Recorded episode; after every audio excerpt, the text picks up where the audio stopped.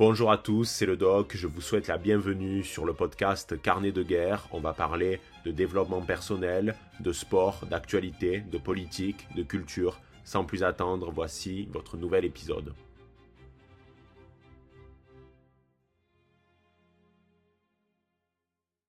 Eh bien, salut à tous, c'est le doc. On se retrouve aujourd'hui pour un nouveau podcast sur Carnet de guerre. Et je suis avec Le Guise. Le Guise, est-ce que tu m'entends bien? Est-ce que tout va bien de ton côté? Je t'entends très très bien et tout va très bien. Je suis très content d'être avec toi aujourd'hui. Ben moi aussi, écoute, c'est la première fois que j'invite directement un, baron. On peut dire que tu es, que es un baron. On va, on va, expliquer un peu ton, ton, ton parcours. C'est la première fois que j'invite directement quelqu'un sur le, sur le podcast. Alors là, théoriquement, euh, vous êtes en train de l'écouter sur ben, Spotify, Apple ou Deezer, mais c'est possible que euh, vous êtes en train également de l'écouter sur YouTube parce qu'il est fortement probable que je vais euh, le mettre également en format vidéo. Enfin, on va voir directement parce que c'est une discussion assez intéressante qu'on va avoir. Alors, comme ben, je te disais en off, le but, c'est d'avoir une discussion très informelle, vraiment comme on pourrait l'avoir si on se croisait directement en vrai qu'on parlait euh, sans filtre. Euh, euh, voilà, parce que j'avais pas envie, si tu veux, de faire avec toi une émission où tu sais, on a prévu des sujets déterminés et on dit Ah, ben ça, fait trop longtemps qu'on est sur ce sujet, donc on va passer à un autre. Parce qu'il faut le dire, ça fait chier tout le monde, ça fait chier l'invité. Donc voilà, je ne sais pas si ça te va, toi, de ton côté. C'est parfait comme ça, ça va être très agréable. Ben écoute, euh, euh, merci beaucoup euh, d'avoir accepté l'invitation. Alors, Le Guise, est-ce que tu peux expliquer concrètement ce que tu fais déjà dans la vie, mais aussi sur tes activités par rapport à YouTube, où tu vis également, alors sans donner forcément la, localisation exacte, mais voilà, te faire une présentation de ce que tu fais en règle générale. Ben écoute, donc moi c'est Le Guise, comme, comme tu l'as dit, et puis ça fait un an environ euh, que j'ai commencé à faire des, petites vidéos, euh, notamment sur Instagram où, je fais des réels. Et euh, l'objectif, c'est vraiment de partager des idées de, liberté individuelle, de liberté économique, de liberté de choix, avec, avec les jeunes, avec les moins jeunes. Et, j'ai beaucoup de chance hein, d'avoir d'avoir pu atteindre un nombre relativement important de personnes, ce, qui me, ce qui me motive à, continuer car je vois qu'il y a vraiment un intérêt pour, pour la liberté en France, euh, pour euh, moins d'État, moins de taxes, moins de réglementation. Beaucoup de monde avec le Covid aussi s'est rendu compte euh, que l'État, ce n'était pas forcément la solution et que ça pouvait être très oppressif. donc c'est vraiment dans, ce contexte-là que je me suis lancé il y a environ 12 mois. Ben, ça fait un an que tu es sur sur YouTube mais on, on, en parlait justement en off n'as pas vraiment misé sur ça pour le moment, du moins, mais on peut te retrouver surtout euh, sur Instagram. Donc, euh, alors, c'est quoi exactement? C'est le guise. Enfin, je crois que normalement, on te trouve directement quand on tape le guise. Je vais, je vais regarder en, direct. Enfin, voilà, tu partages des. Euh, ouais, voilà, c'est le guise, point le guise. Au moins, comme ça, c'est clair et net. ce, qui, ce qui est bien, donc, c'est. Voilà, tu t'es lancé dans le format réel, short. Bon, rappelons ça comme on veut. Hein, c'est le format vertical qui, cartonne ces, derniers temps, que longtemps d'ailleurs la droite a refusé euh, de reconnaître comme un outil, tu sais, d'intérêt parce que c'est vu comme la petite vidéo rapide qui euh, ne peut pas être intéressante parce que c'est un format court, etc. Alors qu'en réalité, ça peut l'être. Et surtout, ben, c'est une arme euh, de subversion massive dans la mesure où, avec les algorithmes, tu peux faire très rapidement des vues. Et d'ailleurs, c'est ce que tu as fait. Hein. Tu fais quand même pas mal de vues avec tes vidéos à chaque fois, une par semaine le dimanche, hein, je crois. Écoute, c'est à peu près ça, c'est environ une toutes les deux semaines plutôt. Euh, cependant, euh, ça fait pas mal de vues, environ 100 000 vues, on va dire, euh, par réel et tu as tout à fait raison dans le sens où, c'est très, très efficace parce que maintenant, beaucoup de gens, beaucoup de jeunes notamment qui sont sur les réseaux, veulent de l'information rapide. Ils veulent de l'information euh, de qualité, rapide, euh, pertinente. Euh, et pour moi, qui n'étais pas dans, dans, le milieu avant, c'est compliqué de, de, maintenir en haleine quelqu'un pendant 10, 15, 20 minutes, comme toi, tu peux le faire dans tes podcasts, dans tes vidéos YouTube. donc, ça a été un, bon outil pour moi. Et je suis désolé, j'ai pas répondu à, ta, à, une partie de ta première question, mais moi je, je vis au, Canada. Je vais pas donner la ville exacte pour l'instant parce que j'en profite tant que, tant que je peux. Et je suis directeur de compte dans une entreprise en informatique. Voilà, donc en gros, tu as décidé de t'expatrier il y a quelques années. Il y a combien de temps à peu près tu es parti au Canada? Alors, je suis parti au Canada, il y a j'avais 20 ans et maintenant j'ai 30 ans, donc il y a pile 10 ans. Il y a 10 ans. Est-ce que tu as la nationalité pour le moment? Enfin, comment ça se passe là-bas par rapport à l'immigration? Je sais que le Canada, quand, j'y suis allé là-bas, on, va, faire le premier sujet en, quelque sorte. On va parler du Canada. Quand je suis allé là-bas, ce qui m'a beaucoup marqué, enfin, ce qui m'a beaucoup frappé, bon, je ne sais pas où tu es exactement et on va maintenir le lieu secret, mais moi, j'avais visité la ville de, Québec, de Montréal, j'avais fait également euh, Toronto. Et euh, quand j'étais allé euh, au Québec, donc à Québec City directement, j'étais. Alors, je ne sais pas si tu, connais bien Québec, j'imagine que, tu y es déjà allé en 10 ans. Donc, tu as le château Frontenac, qui est aussi un hôtel. Et puis, quand tu descends, il y a une espèce de grande rue. Alors, on peut dire entre de gros guillemets que c'est leur Champs-Élysées à eux. Et ce qui m'a vraiment marqué, c'est que je marchais dans cette rue, donc il y avait un peu tout en commerce. Tu avais euh, des magasins d'habits, des magasins de souvenirs, tu avais euh, euh, également des magasins de tenues, enfin de, vêtements de sport, tu sais, par exemple pour le hockey, etc. Enfin, vraiment, il y avait de tout, des bars, des restaurants.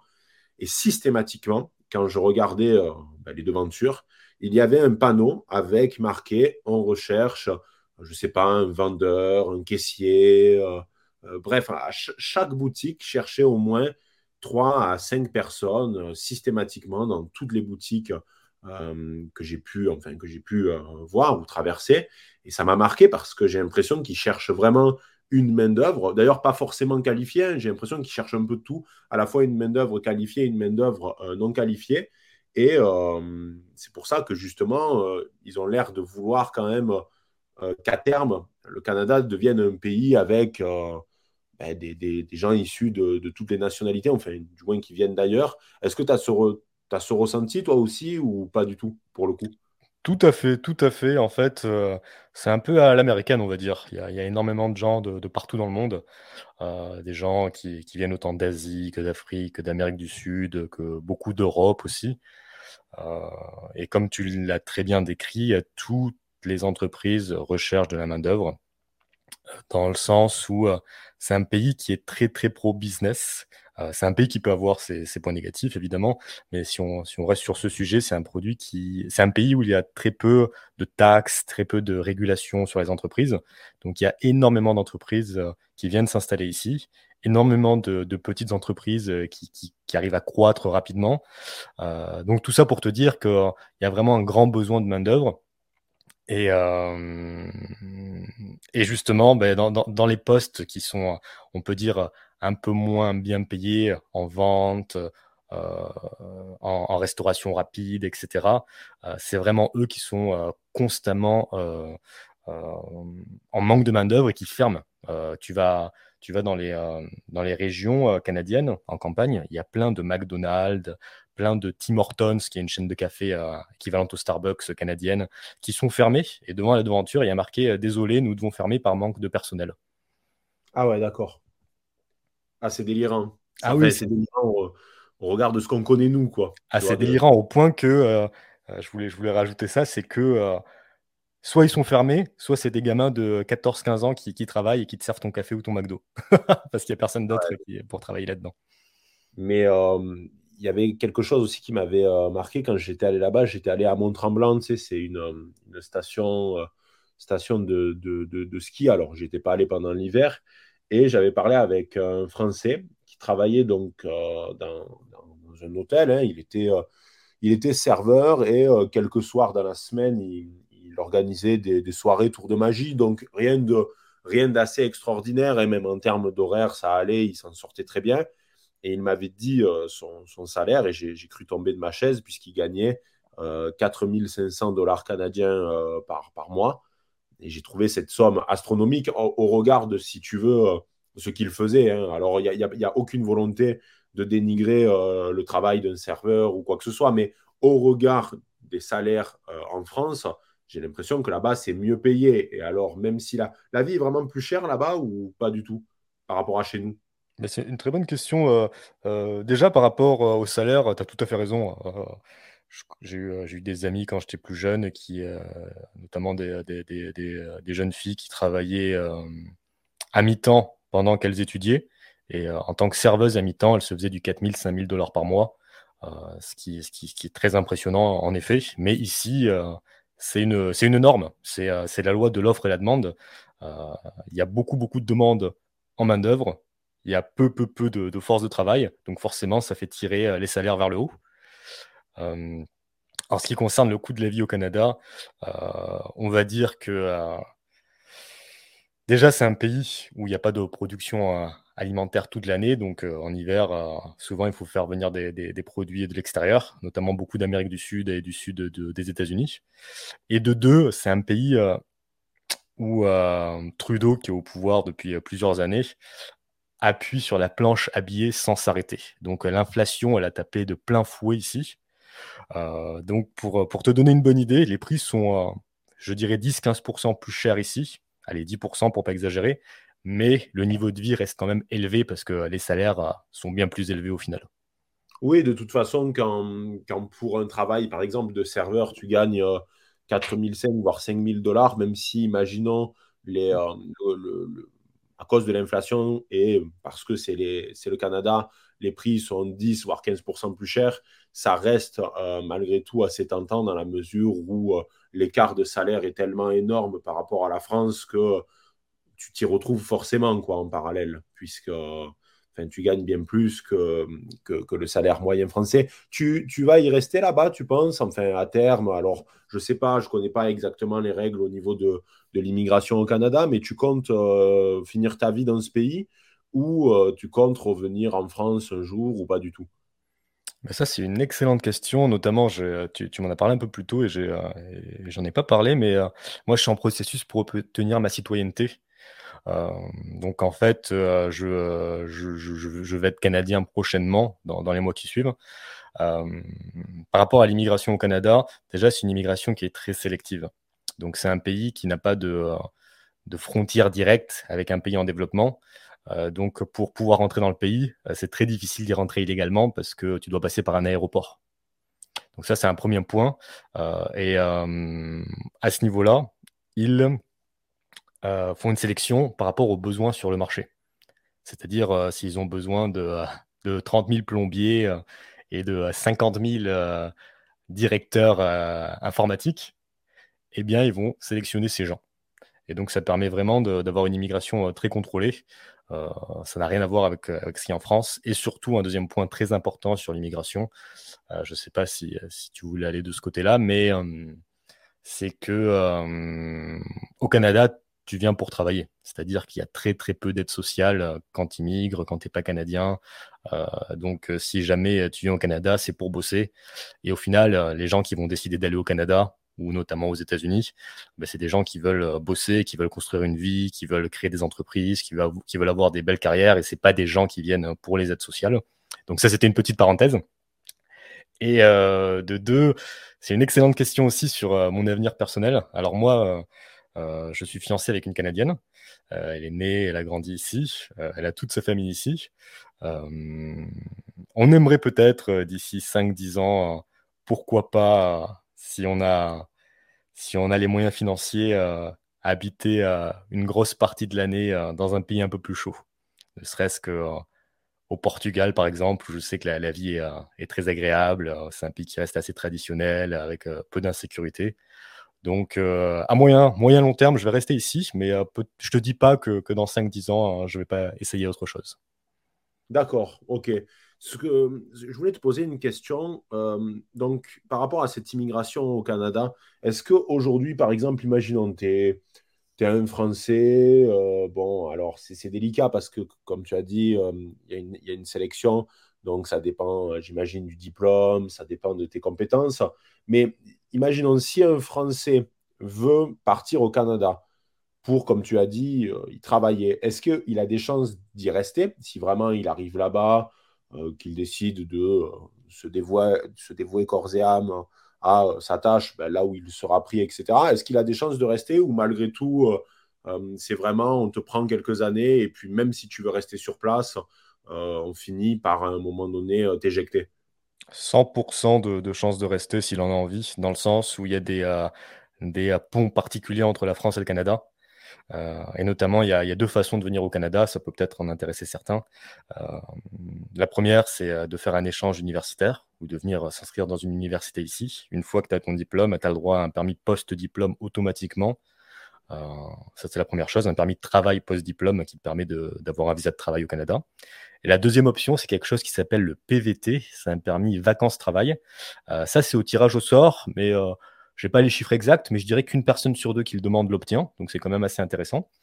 Et, euh, et en fait, une fois que tu obtiens un de ces deux visas qui te permettent de travailler au Canada, au bout de 12 mois de travail à temps plein au Canada, tu as le droit de demander euh, ce qu'on appelle une résidence permanente. Donc ça, c'est l'étape avant la citoyenneté. Euh, donc tu fais tes 12 mois de travail à plein temps, tu envoies ton dossier euh, au gouvernement canadien et automatiquement, il te donne, te euh, une résidence permanente qui te permet de rester au Canada de manière indéfinie. La seule chose que tu n'as pas le droit, c'est le droit de vote tant que tu n'es pas citoyen. D'accord, donc c'est quand même assez... Alors c'est marrant parce que, comme tu as dit, c'est sélectif, mais quand même pour un individu qui... Parce que, tu vois, par exemple, on prend les États-Unis. Les États-Unis, quand tu vas là-bas, même en ayant la volonté de travailler et éventuellement d'y rester, ben, il y a quand même une possibilité qu'au bout d'un moment, on te dise euh, non, retourne, retourne de là où tu viens. Mais j'ai l'impression qu'au Canada, c'est quand même pas euh, la même vision qu'ils ont. Ah non, pas du tout, mais tu as, tout à fait raison. Relativement aux États-Unis, euh, c'est bien plus facile. pour, la, pour la majorité du monde, ça reste très sélectif. Mais pour la France, sachant qu'il y a des accords particuliers avec le Canada, qui, dont la deuxième langue officielle est, le français. Euh, ça joue notamment dans, cette volonté euh, d'accueillir des Français, euh, notamment dans, la province de Québec. D'un point de vue strictement français, si tu le souhaites, c'est très probable que tu puisses immigrer au Canada. Quand je parle du reste du monde, admettons des, Asiatiques ou des Africains ou des Sud-Américains, là, ça reste très sélectif, même si ça l'est probablement moins que les États-Unis.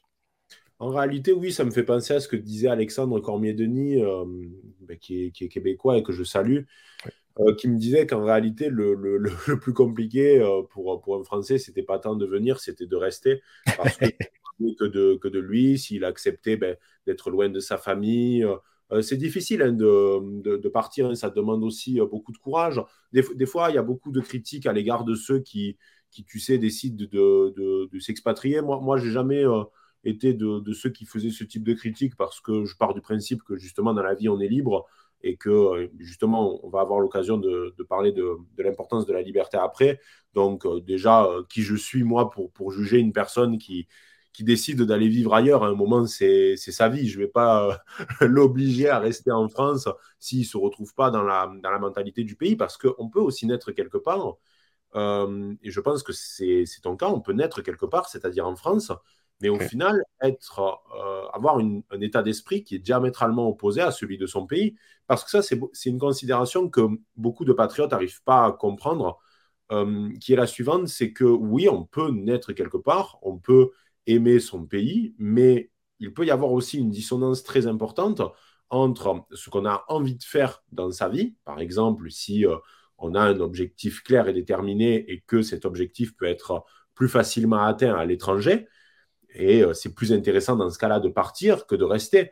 Parce que, alors, moi, je n'ai pas de projet, par exemple, de, volonté de m'expatrier. Euh, je pense rester euh, en France de, très, très nombreuses années.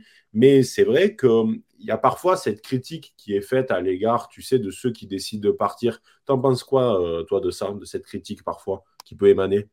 Bah, je pense que c'est vraiment du, cas par cas. Moi, je vais te donner les deux principales raisons qui, m'ont fait prendre cette décision quand j'étais euh, encore assez jeune, quand j'avais 20 ans. Euh, la première, c'est que moi, je suis fils euh, d'une mère immigrée colombienne qui a toujours eu des, petits boulots à mi-temps et d'un fils et d'un père ouvrier. et donc, dans ce contexte-là, je n'avais aucun réseau, pas vraiment d'opportunités. J'avais pas envie d'aller faire du porte-à-porte euh, pour aller vendre des assurances euh, sans, dénigrer aucun métier, comme tu l'as dit un peu plus tôt. Mais j'avais envie de plus et euh, j'avais vraiment cette impression que la France n'allait pas me le permettre, malheureusement. Et c'est pas la France, c'est le socialisme, pour, pour dire les choses telles qu'elles sont. C'était aussi un moment où Hollande venait de gagner les élections.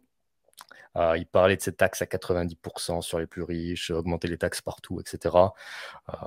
les investissements directs étrangers étaient minimes en France. Pour te donner une idée, cette année-là, il y a eu plus de 100 sièges sociaux qui sont, de multinationales qui se sont créés à Londres. À Paris, il n'y en a eu que 4 sur la même année.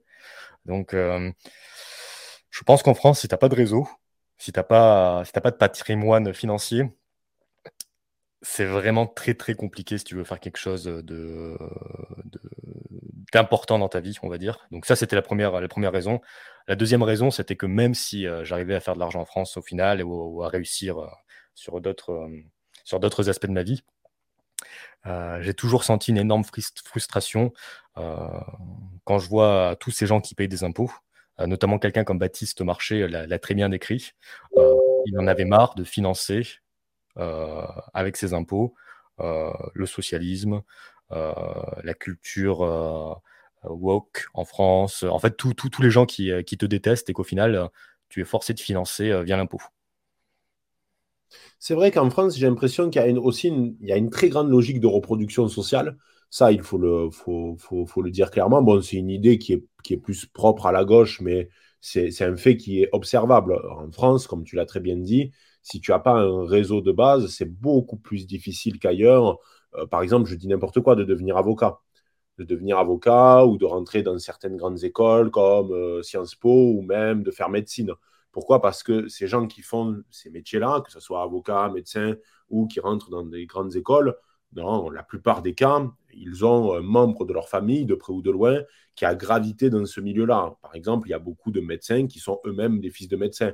Pareil pour les avocats, et je ne parle même pas des métiers euh, de caste comme, comme, les notaires. Donc, c'est vrai que toi, ben, tu l'as dit, tu viens quand même d'un milieu. Alors, est-ce qu'on peut, Tu viens d'un milieu pauvre ou. Euh, Ouais, ouais, je pense qu'on peut dire ça, il n'y a aucun problème avec ça. Alors, par rapport à ce que tu viens de dire, euh, moi, un fils de médecin qui devient médecin ou un, ou un fils de notaire qui devient notaire, euh, tant qu'il fait rien de mal, je suis très content pour lui. C'est-à-dire que moi, je suis extrêmement content pour les gens qui réussissent, peu importe la, famille d'où ils viennent.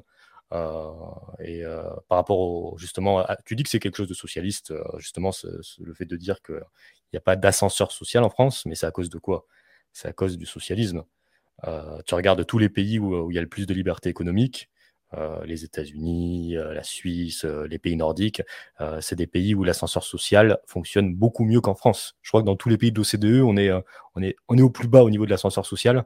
Donc, au bout d'un moment, il faut se poser des questions. Est-ce que c'est le libéralisme qui empêche ça?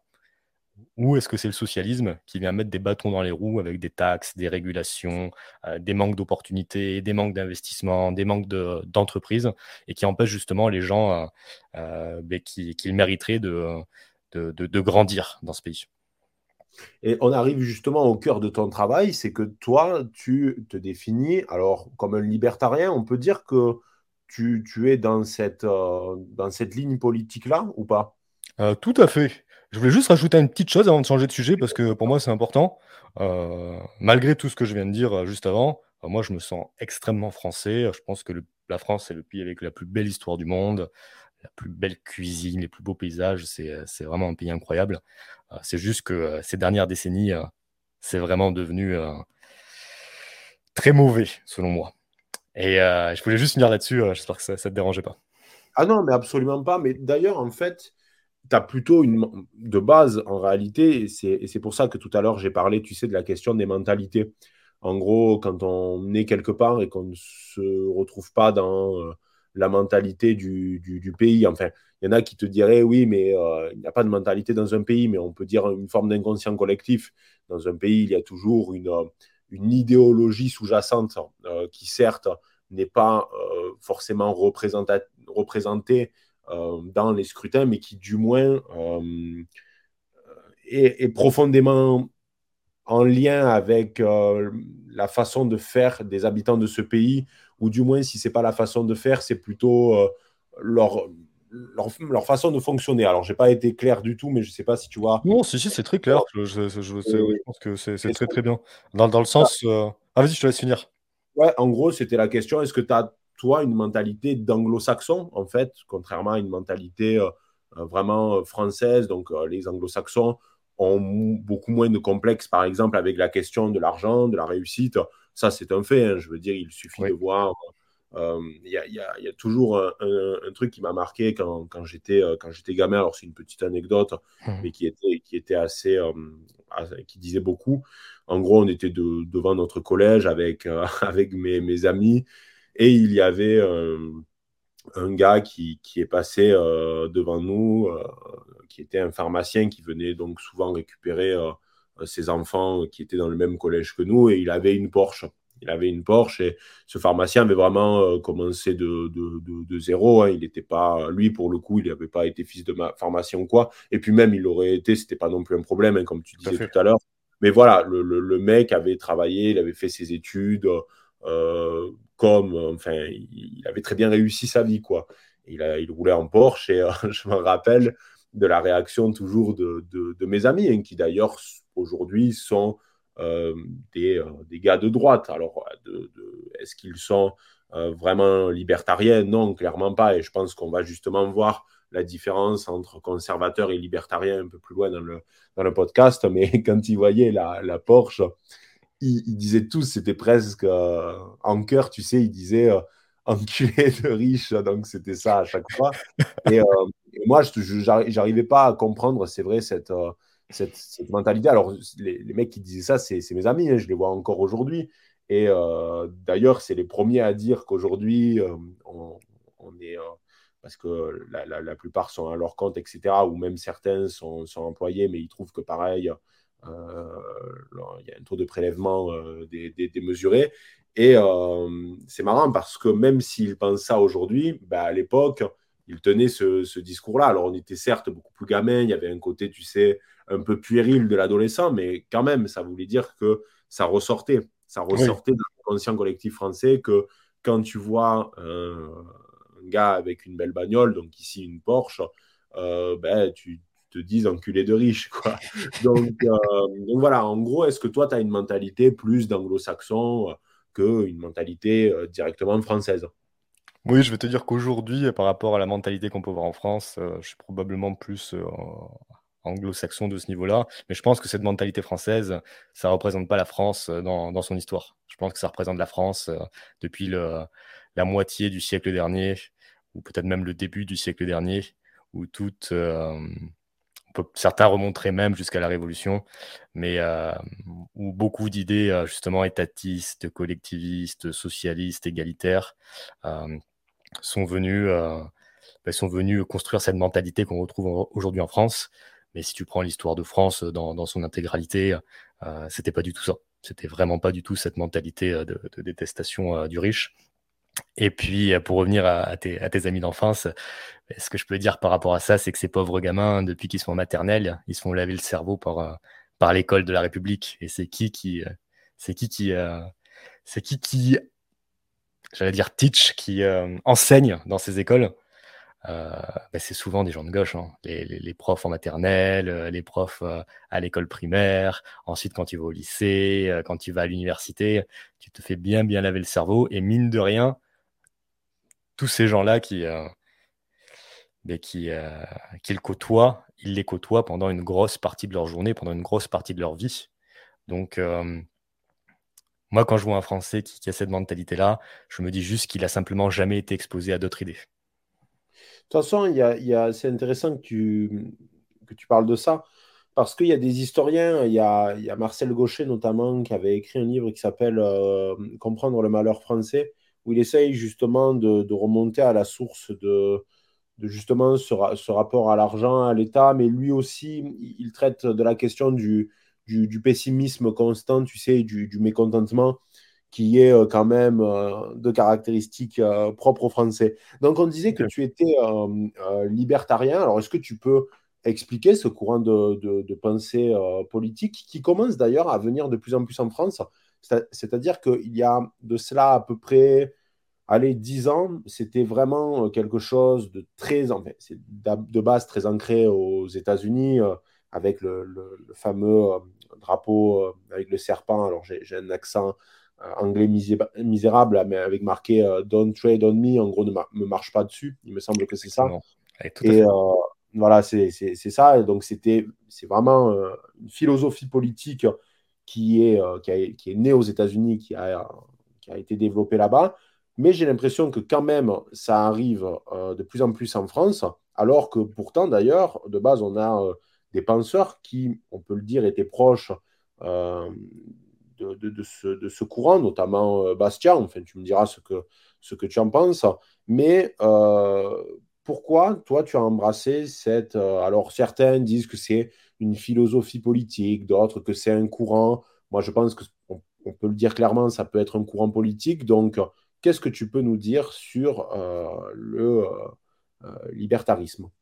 Ouais, très bien. sur le, libertarianisme, en fait, tu as raison, on en entend beaucoup parler récemment en France, du moins relativement par rapport à, ce qu'on pouvait entendre il y a, a 10-20 ans, même dans, des radios publiques ou sur des, des chaînes, euh, des chaînes publiques. Donc c'est vraiment intéressant. Le, mot libertarien est de plus en plus prononcé. Euh, en fait, c'est difficile de le qualifier euh, de mouvement ou d'idéologie parce que ça se base vraiment sur le principe de non-agression. C'est-à-dire, je vais t'expliquer ça, c'est que tu fais ce que tu veux de ta vie à partir du moment où tu ne portes pas atteinte à la propriété privée ou à l'intégrité physique de quelqu'un d'autre. En gros, c'est tu échanges avec qui tu veux, tu fais tant que tous les échanges sont consensuels. Beaucoup de gens aiment, dire que c'est l'état naturel des choses. Dans le sens où euh, tu as envie d'échanger trois bananes avec deux pommes euh, pour deux pommes avec ton voisin. C'est un échange consensuel, vous l'avez accepté, vous ne portez pas atteinte à votre liberté, euh, vous le faites de bonne volonté. Euh, mais cependant, tu peux aussi avoir, comme on l'a aujourd'hui dans, la plupart des pays, un État qui va venir te prendre une taxe sur cet échange. Il va te dire, tiens, je te prends à 30% euh, de, sur cet échange, et ça, ça devient coercitif. Donc euh, c'est pour ça qu'il y a que dans le mouvement libertarien, il y a toujours cet élément de l'État qui revient, parce que l'État, il vient vraiment se placer comme une force coercitive qui va venir t'imposer des choses alors que tu ne fais de mal à personne pour te donner un, autre exemple, je t'ai entendu parler récemment dans un de tes podcasts de, stéroïdes. Les stéroïdes, tu peux toi personnellement penser que c'est mauvais, mais tu n'as pas envie d'aller l'interdire à un adulte qui en prend de manière consentante. C'est vraiment, en fait, pour développer l'idée de propriété privée qui vient exprimer autant la propriété privée de ton corps tu fais ce que tu veux avec ton corps tant que tu fais de mal à personne. Euh, autant l'idée de propriété euh, privée euh, économique, liberté économique, tu fais ce que tu veux de ton argent et t'échanges avec qui tu veux tant que tu fais de mal à personne, tant que tu respectes tes contrats, etc. la liberté d'expression aussi vient là. La liberté de choix, qui est beaucoup revenue pendant le Covid. Donc si je peux résumer ça en une phrase, euh, c'est vraiment la liberté individuelle. Euh, et je vais utiliser une phrase un peu enfantine, c'est euh, la liberté s'arrête là où commence celle des autres. donc, donc on est vraiment dans cette, optique-là du, du pourquoi un État viendrait-il t'interdire des choses alors que tu ne fais strictement de mal à personne. Euh, je ne sais pas si, tu veux que, je développe un peu sur les, différents, les, différents, les différentes branches du libertarianisme. Alors moi, j'en connais, j'en connais une, c'est celle de, l'État euh, minimal, donc de, Robert euh, Nozick, mmh. qui a été donc, l'un des pionniers de, de, ce mouvement. Il avait, il avait écrit Anarchie, État et Utopie dans les années 70. Alors, je n'ai pas, la, pas la, date exacte, donc je connais vraiment ce, mouvement, mais je sais que la grande problématique en fait des libertariens, c'est aussi qu'il n'y a pas, quand même, on peut le dire, et c'est d'ailleurs un peu votre, euh, c'est justement cet excès de liberté qui fait qu'il n'y a pas, euh, alors il y a une idée quand même qui revient souvent, c'est l'importance de la liberté individuelle, hein, ça c'est vraiment euh, au fondement, mais il n'y a pas de structure comme on peut euh, parfois euh, la retrouver dans d'autres courants politiques, même si je te dis ça, alors que même en étant conservateur, il n'y a pas de structure type, hein. c'est-à-dire qu'on retrouve même à l'intérieur de ces courants des subdivisions. Donc si tu pouvais en effet dire à peu près ce qu'il y a à l'intérieur des libertariens, ça serait parfait. Exactement. Donc là, je décrivais un peu le mouvement de manière très générale. Moi, personnellement, je suis plus euh, ce que tu viens de, dire, un, un, libertarien dans le sens libéral classique, dans le sens minarchiste. C'est-à-dire que je crois quand même en un État, euh, mais qui est minime euh, et qui viendrait s'occuper uniquement de la défense du territoire et de la sécurité. Cependant, le libertarianisme a des branches qui vont bien plus loin qui, qui pour te donner euh, la branche la plus extrême, est celle qu'on appelle d'anarcho-capitalistes. Donc eux, c'est des gens qui estiment que euh, l'État euh, n'est absolument pas légitime à tous les niveaux, qui estiment qu'il n'y a pas besoin d'État pour, pour se défendre, qu'il n'y a pas besoin d'État pour avoir une justice, qui pensent que, que, que, par exemple, la justice, ça peut être privatisé, euh, que euh, les assurances euh, dans leur intégralité peuvent être privatisées. Bon, ça, je suis plutôt d'accord avec ça en tant que, minarchiste. mais c'est ça, on va dire que c'est un spectre politique qui va du libéral classique, donc plutôt quelqu'un comme Charles Gave ou comme Frédéric Bastiat que, tu nommais tout à l'heure, au anarcho-capitaliste, donc qui lui enlève même l'État régalien et qui, qui dit on n'en a pas besoin. Euh, et que certains pourraient qualifier de plus utopistes. Euh, cependant, lorsque tu les écoutes, lorsque tu échanges avec eux, ils, ont ils sont quand même très très cohérents et euh, ils ont des explications du réel pour tout. Alors par rapport au manque de structure, on va dire qu'en France, bien sûr, il n'y a pas de structure du tout parce que tous les partis politiques français, peu importe où ils s'assoient à l'Assemblée, sont des socialistes. Peu importe le, candidat que tu prends à l'élection présidentielle, euh, au mieux, réduire d'un pourcentage minime les taxes.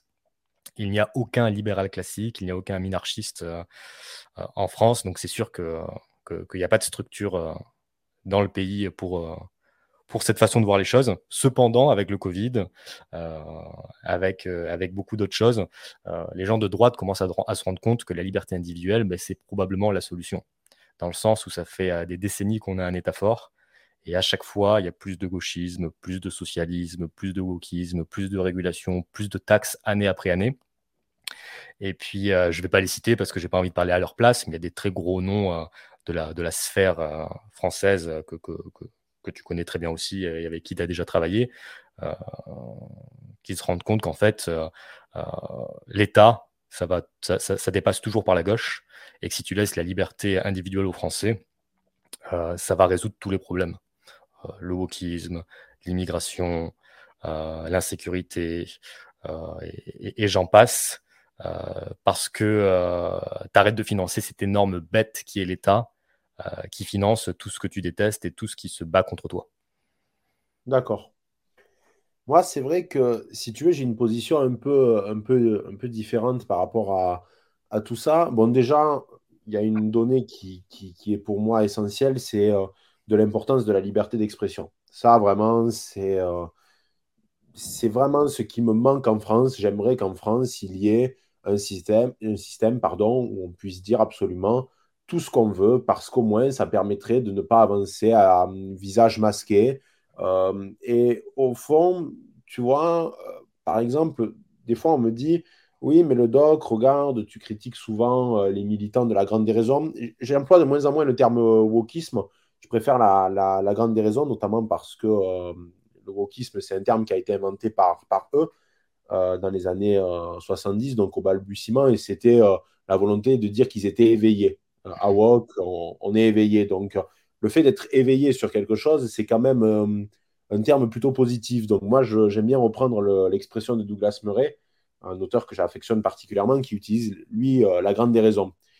Et en fait, il y a souvent, on me dit, mais vu que tu es pro-liberté d'expression, donc vraiment euh, total, euh, sans aucune restriction, ça veut dire que pourquoi, en parallèle, tu te bats contre ceux de la, grande déraison ben Déjà parce que j'ai le droit, je pars du principe qu'ils ont aussi le droit de dire leurs conneries. Alors, ils ont, ils propagent des idées que j'estime euh, complètement euh, fausses et surtout dangereuses, mais ils ont le droit de les signifier parce que je crois que plus on va censurer un discours, plus on le renforce. Donc en plus, il y a, cette problématique de la censure qui va tendance à renforcer un discours ou une personnalité, peu importe, par rapport aux bénéfices que tu vas vraiment tirer de la, censure. Et surtout, le gros problème avec justement les militants de la Grande Déraison, c'est que, contrairement à moi, ne sont pas dans cette logique de liberté d'expression. Donc en fait, la liberté d'expression, c'est soit tout le monde l'accepte plus ou moins tacitement, même si après, il y a une guerre de tous contre tous au niveau du, champ intellectuel, du champ des idées. Mais au moins, par contre, tout le monde signe un, accord tacite qui est le suivant. Euh, on va se foutre sur la gueule dans l'arène politique, ça va être violent, euh, il y aura beaucoup euh, d'arguments qui vont être balancés, il y aura beaucoup de mauvaise foi aussi. Mais par contre, on va te laisser la possibilité de le dire. Tu sais, la dernière fois, par exemple, et j'aurais aimé avoir ton avis sur ça, j'en ai parlé en podcast très brièvement, mais il y a eu euh, des réactions assez, euh, assez euh, excessives à droite par rapport à un jeu de plateau qui a été fait par des antifas et qui était vendu à la FNAC. Oui. Ben, moi, ça m'a touché une sans bouger l'autre. Je pense qu'il y, y, a eu un effet très pervers autour de cette affaire parce qu'il y a eu un excès, parce que euh, toute la droite en a parlé, ça a fait de la pub pour le jeu. La FNAC a retiré le jeu, mais au final, c'est une logique qui est propre à la cancel culture. Donc, j'aime pas du tout euh, le fait que la droite, parfois, reprend des caractéristiques qui euh, sont propres à l'univers de la grande déraison. C'est pour ça que je suis très attaché à la liberté d'expression. Donc, il n'y a, a, pas du tout de problème par rapport à ça et je crois qu'on aura l'occasion d'en parler. Ce que je voulais te dire, c'est que moi, autant je me méfie euh, grandement de, l'État, et on l'a vu au cours de ces deux dernières années, le processus est allé extrêmement loin, mais je me méfie également euh, des initiatives privées. Par exemple, on peut citer l'influence très néfaste de Georges Soros, notamment euh, à la CJUE, etc., etc., et notamment au Conseil de l'Europe, il me semble. si je peux t'arrêter là-dessus. Ah, euh, je, ah, excuse-moi. et en fait, ce, moi, je suis très euh, attaché au, Alors, je, le dis souvent, hein, euh, mais parce que pour moi, c'est l'une des erreurs justement de, la, de, la, droite. Je suis très attaché aux travaux de, Christopher Lash et même également à ceux de Michéa. Et pour eux, plus on va du moins garantir des libertés économiques, plus on va euh, donner la possibilité euh, à euh, des individus de se développer économiquement par le biais d'entreprises, bah, cette possibilité vraiment de, de, de, faire à peu près tout ce qu'on veut. L'exemple d'Amsterdam, ou du moins des Pays-Bas, est assez, est assez éloquent. Mais en parallèle, le risque, c'est quoi? Ben, C'est que plus on va se développer économiquement, plus en parallèle, euh, il va y avoir une libéralisation des mœurs. Et je vais donner un exemple, et après je te laisserai longuement la parole parce que j'ai un peu abusé. Non, non, vas-y, censé être l'invité quand même, donc, euh, voilà. Il n'y a pas de problème. Euh, par exemple, c'est la, Chine. La Chine, donc l'État est omniprésent, etc. Et quand ils ont commencé éventuellement à se développer économiquement au cours de ces dernières décennies, par exemple, prenons un secteur d'activité bien précis, le jeu vidéo il y a de cela 30 ans, il n'y avait pas de possibilité en Chine d'acheter euh, des jeux vidéo et des consoles. Mais maintenant, par le biais, si tu veux, euh, d'un développement économique, il y a eu sur le marché chinois des consoles et des jeux qui venaient d'Europe. Et je lisais un très bon article sur le site Unherd, que peut-être tu, dois, tu, dois, connaître, parce que tu dois lire pas mal de, presse anglophone, qui expliquait que la Chine était très embêtée parce qu'elle était tiraillée par sa volonté de contrôle, par son étatisme extrêmement lourd, mais de l'autre côté, elle était embêtée parce que justement son développement économique avait permis de faire rentrer, entre guillemets, le loup dans la bergerie, c'est-à-dire certaines idées propres à l'Occident directement dans la société chinoise. Ce qui fait qu'aujourd'hui, dans la société chinoise, on a des gamins qui ont à peu près les mêmes problématiques que euh, euh, l'américain euh, classique, c'est-à-dire des gamins qui jouent énormément aux jeux vidéo et qui mangent très régulièrement au fast-food et qui deviennent obèses. Donc en fait, ils étaient, si tu veux, tiraillés dans cette balance et je crois fondamentalement, après ça reste que mon avis, hein, je ne pense pas détenir les clés de la vérité loin de là, mais que on ne peut pas allier un conservatisme, si tu veux, politique, un conservatisme au niveau de la société très avancé, voire même un traditionnalisme, si en parallèle, il y a un développement économique euh, majeur. Je, crois que les deux sont à peu près liés, mais après, bien sûr, c'est objet à euh, des débats infinis. Donc, euh, désolé d'avoir parlé aussi longtemps, mais j'aimerais avoir ton avis par rapport à, tout ça, de ton côté. C'est très intéressant parce que je pense que beaucoup de personnes ben, ont, aussi cet avis-là. Il y, a différents points. déjà, pour revenir sur l'aspect Soros, quand, quand Soros utilise le Conseil de l'Europe, il utilise le gouvernement, il utilise l'État. C'est-à-dire qu'il utilise la force euh, d'influence, la force euh, de l'État euh, pour venir influencer, pour venir faire passer ses idées. Dans un marché où il n'y aurait pas ce Conseil de l'Europe, où il n'y aurait pas de possibilité de, corrompre ou d'influencer un État, ben, ce serait, il y aurait simplement les gens qui veulent l'écouter, qui l'écouteraient, et son message ne serait pas imposé à tous. Ça, euh, c'est la première chose qui, est intéressante. Euh, c'est ce qu'on appelle du capitalisme de connivence. Moi, j'aime appeler ça du socialisme de connivence parce qu'en fait, c'est des gens qui utilisent l'État pour faire passer leurs intérêts. Et, euh, l'État, c'est quoi? Quand il est gros comme ça, ben, c'est du socialisme. de deux, l'aspect liberté d'expression, on est forcément tout à fait d'accord là-dessus. simplement, je voulais rajouter que à qui est-ce qu'elle bénéficie aujourd'hui le contrôle de la liberté d'expression ça bénéficie à la gauche, parce qu'elle peut dire tout ce qu'elle veut sans avoir aucun problème, et c'est souvent la droite, dans, la grande, grande majorité des cas, qui se fait censurer. Hum.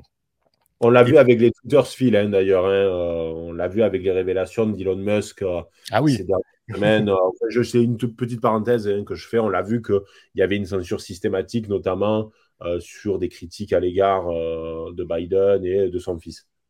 Tout à fait. Et, euh, du coup, ça, c'est une réalité. Hein. C'est-à-dire que le contrôle de la liberté d'expression, ça bénéficie toujours à la gauche. Euh, c'est d'ailleurs une des premières choses euh, que, les États totalitaires mettent en place, le contrôle de la liberté d'expression et le contrôle des armes. Et ça, c'est un autre sujet. Et puis, par rapport à la Chine, par rapport au fait d'être conservateur et d'être libéral, moi, je pense sincèrement que tout ce qui est pour réutiliser le terme que, tu as employé, euh, de, la déraison, du ressort de la déraison, euh, c'est financé en grande, grande partie par l'État. Parce que la liberté, ça vient avec la responsabilité.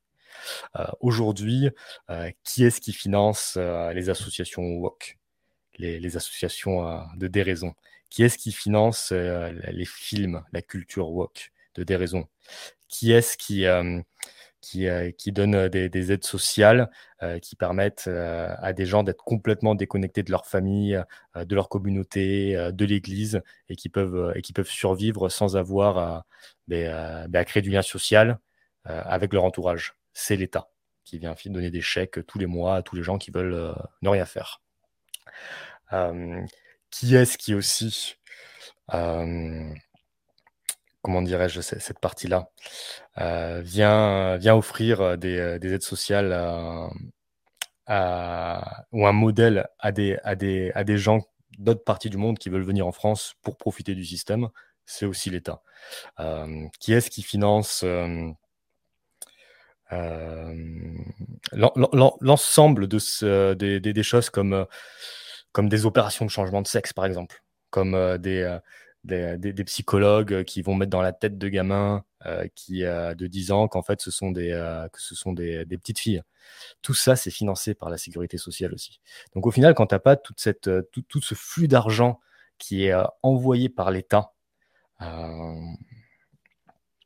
et qui déresponsabilise les gens, mais c'est là où ça devient du n'importe quoi. C'est là où les individus peuvent être exactement ce qu'ils veulent, parce que dans tous les cas, ils auront toujours du pain dans la bouche qui leur sera donné par l'État. Quand tu es dans une société, libre où tu dois être responsable, euh, ta sécurité sociale, c'est ta famille. Euh, ton, euh, ce qui te met du pain dans la bouche, c'est ta communauté, c'est ton travail, c'est ce que tu proposes à la société. donc au final, moi je suis convaincu que, que si les gens sont responsables, ils sont plus traditionnels, plus conservateurs, parce qu'ils se doivent de l'être. Et là, tu soulèves une, question hyper intéressante et que je voulais aborder ben, justement avec toi, c'est que je pense aussi qu'il y a, c'est un peu l'angle mort des, des, libertariens, mais dans le fond, je, suis d'accord de l'importance de cette responsabilité. Et je vais te donner un exemple. J'ai lu la dernière fois le manifeste conservateur de Jordan Peterson. Donc, Jordan Peterson, si vraiment on devait le placer quelque part, je pense qu'on pourrait dire qu'il est libéral conservateur. Enfin, je ne sais, je, sais pas ton avis par rapport à ça, mais c'est ce qui le définit le mieux. Je, pense je, dirais, qu'il est, je dirais plutôt qu'il est, qu'il, est libéral classique, sincèrement. Je, pense qu'il est, je pense, je pense pas que c'est un gars qui veut venir interdire des choses aux autres. c'est un gars qui veut, qui veut simplement que les gens soient, soient, soient libres, soient responsables. Mais bon, c'est discutable, tu as raison. Ouais, je disais conservateur parce qu'il avait certaines visions bien à lui, par exemple de la famille, de l'importance de la religion, comme Mmh. je, te coupe une, je te coupe une dernière fois, excuse-moi, parce que je pense que c'est très très important. Euh, en fait, un libéral, un, libertarien, un minarchiste, il peut être conservateur, dans le sens où euh, chacun euh, mène sa vie comme, il le souhaite. Moi, par exemple, je suis très traditionnel, très conservateur dans, dans, ma vie de tous les jours. L'un ne va pas contre l'autre.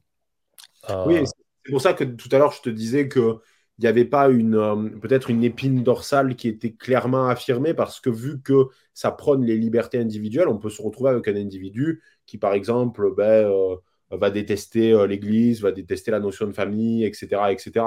C'était pour ça que je te disais tout à l'heure, tu sais qu'il n'y avait pas... il avait pas quelque chose de, de, très monolithique, puisque vu que ça repose sur la liberté des individus et que la liberté des individus, elle peut se manifester avec des des façons très différentes, ben, ça voulait dire que en gros, chaque libertarien a presque sa propre. Euh, comment on pourrait dire ça? Oui, mais tu as raison dans le sens où, en fait, c'est, qui, est-ce qui va gagner à la fin? Est-ce que c'est les, conservateurs, les travailleurs, les gens qui sont responsables, euh, qui créent du lien social? Ou est-ce que c'est euh, tous ces, déconstruits qui, qui, sont flemmards, qui veulent en faire le moins possible, etc. Si, si tu es dans un monde vraiment libre, je peux te dire que, que c'est notre camp qui va gagner euh, très très facilement. Aujourd'hui, l'autre camp, il arrive à survivre encore une fois grâce à l'argent de l'État, à l'argent du contribuable. Justement, en fait, je voulais venir sur ça. Est-ce que tu crois qu'aussi, il n'y a pas des individus qui sont euh, fondamentalement dans l'incapacité Alors, parce que je te disais que je lisais le, manifeste de, Peterson, et Peterson avait, selon moi, alors j'ai beaucoup aimé le lire, j'espère que d'ailleurs il en fera euh, quelque chose de beaucoup plus gros, parce que tu sais, c'est un petit c'est un petit manifeste, hein, ça doit faire à peu près 30, euh, 50 pages à, tout casser. Donc j'aimerais qu'il vraiment il développe ses pensées beaucoup plus loin parce qu'il y a des. Il, lance Je t'invite vraiment à le lire, je pense que ça te, ça te plaira beaucoup d'ailleurs. Je ne sais pas si tu l'as si tu l'as fait. J'ai lu 12 euh, euh, règles pour une vie de lui, mais celui-ci, je ne l'ai pas lu, en effet. Bah, je te l'enverrai. En fait, c'est un PDF gratuit qu'il a mis à, disposition en description de l'une de ses vidéos. Puisqu'en fait, il a fait de vidéos sur le sujet, donc je te, je te le passerai.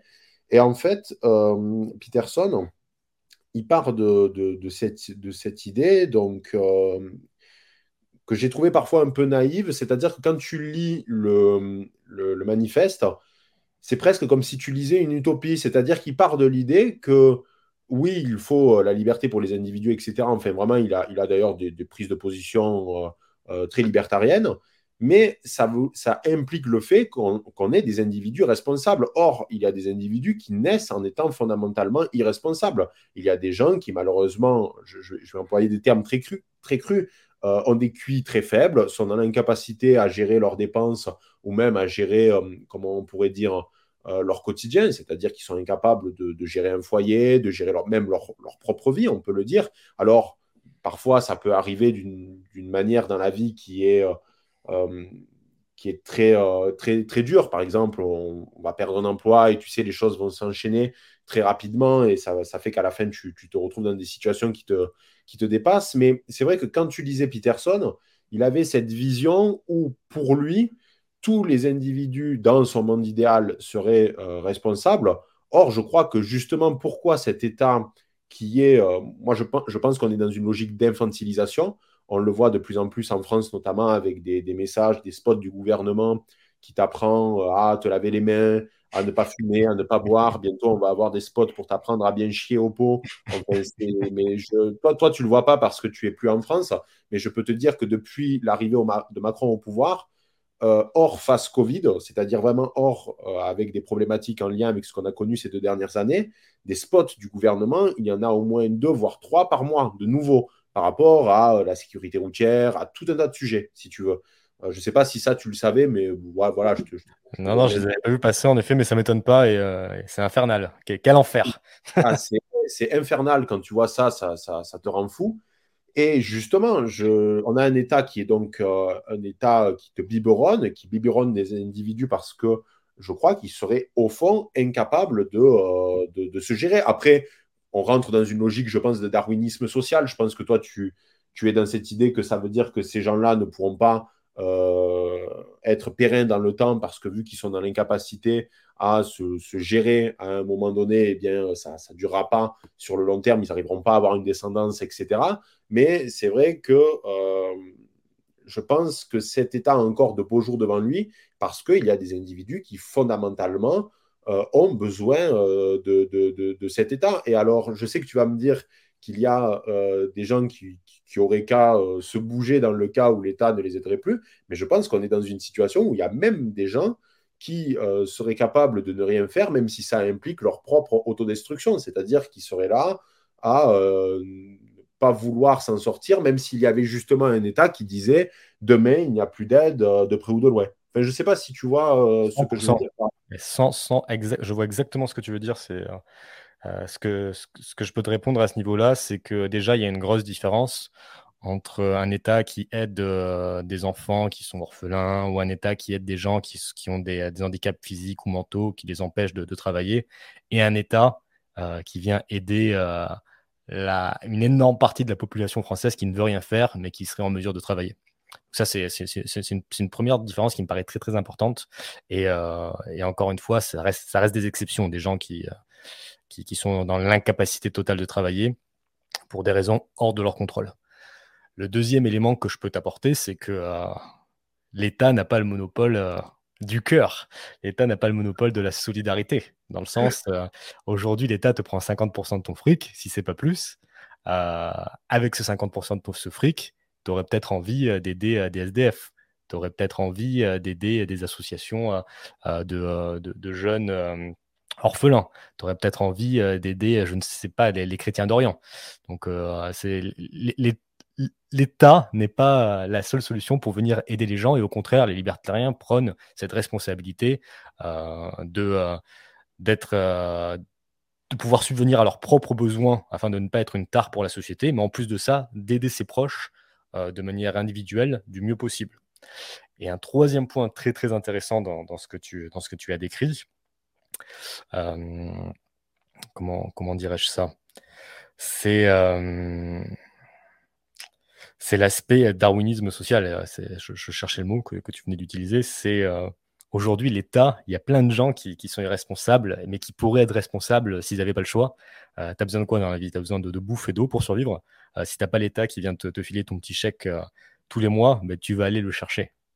Si tu es en capacité de travailler, tu vas faire ce qu'il faut, notamment dans un, dans contexte de pays libre où il y a beaucoup d'opportunités, où il y a beaucoup d'échanges, etc., comme on peut très facilement le voir dans les pays euh, les plus libéraux où il y a beaucoup plus d'opportunités. Qu'est-ce que fait l'État?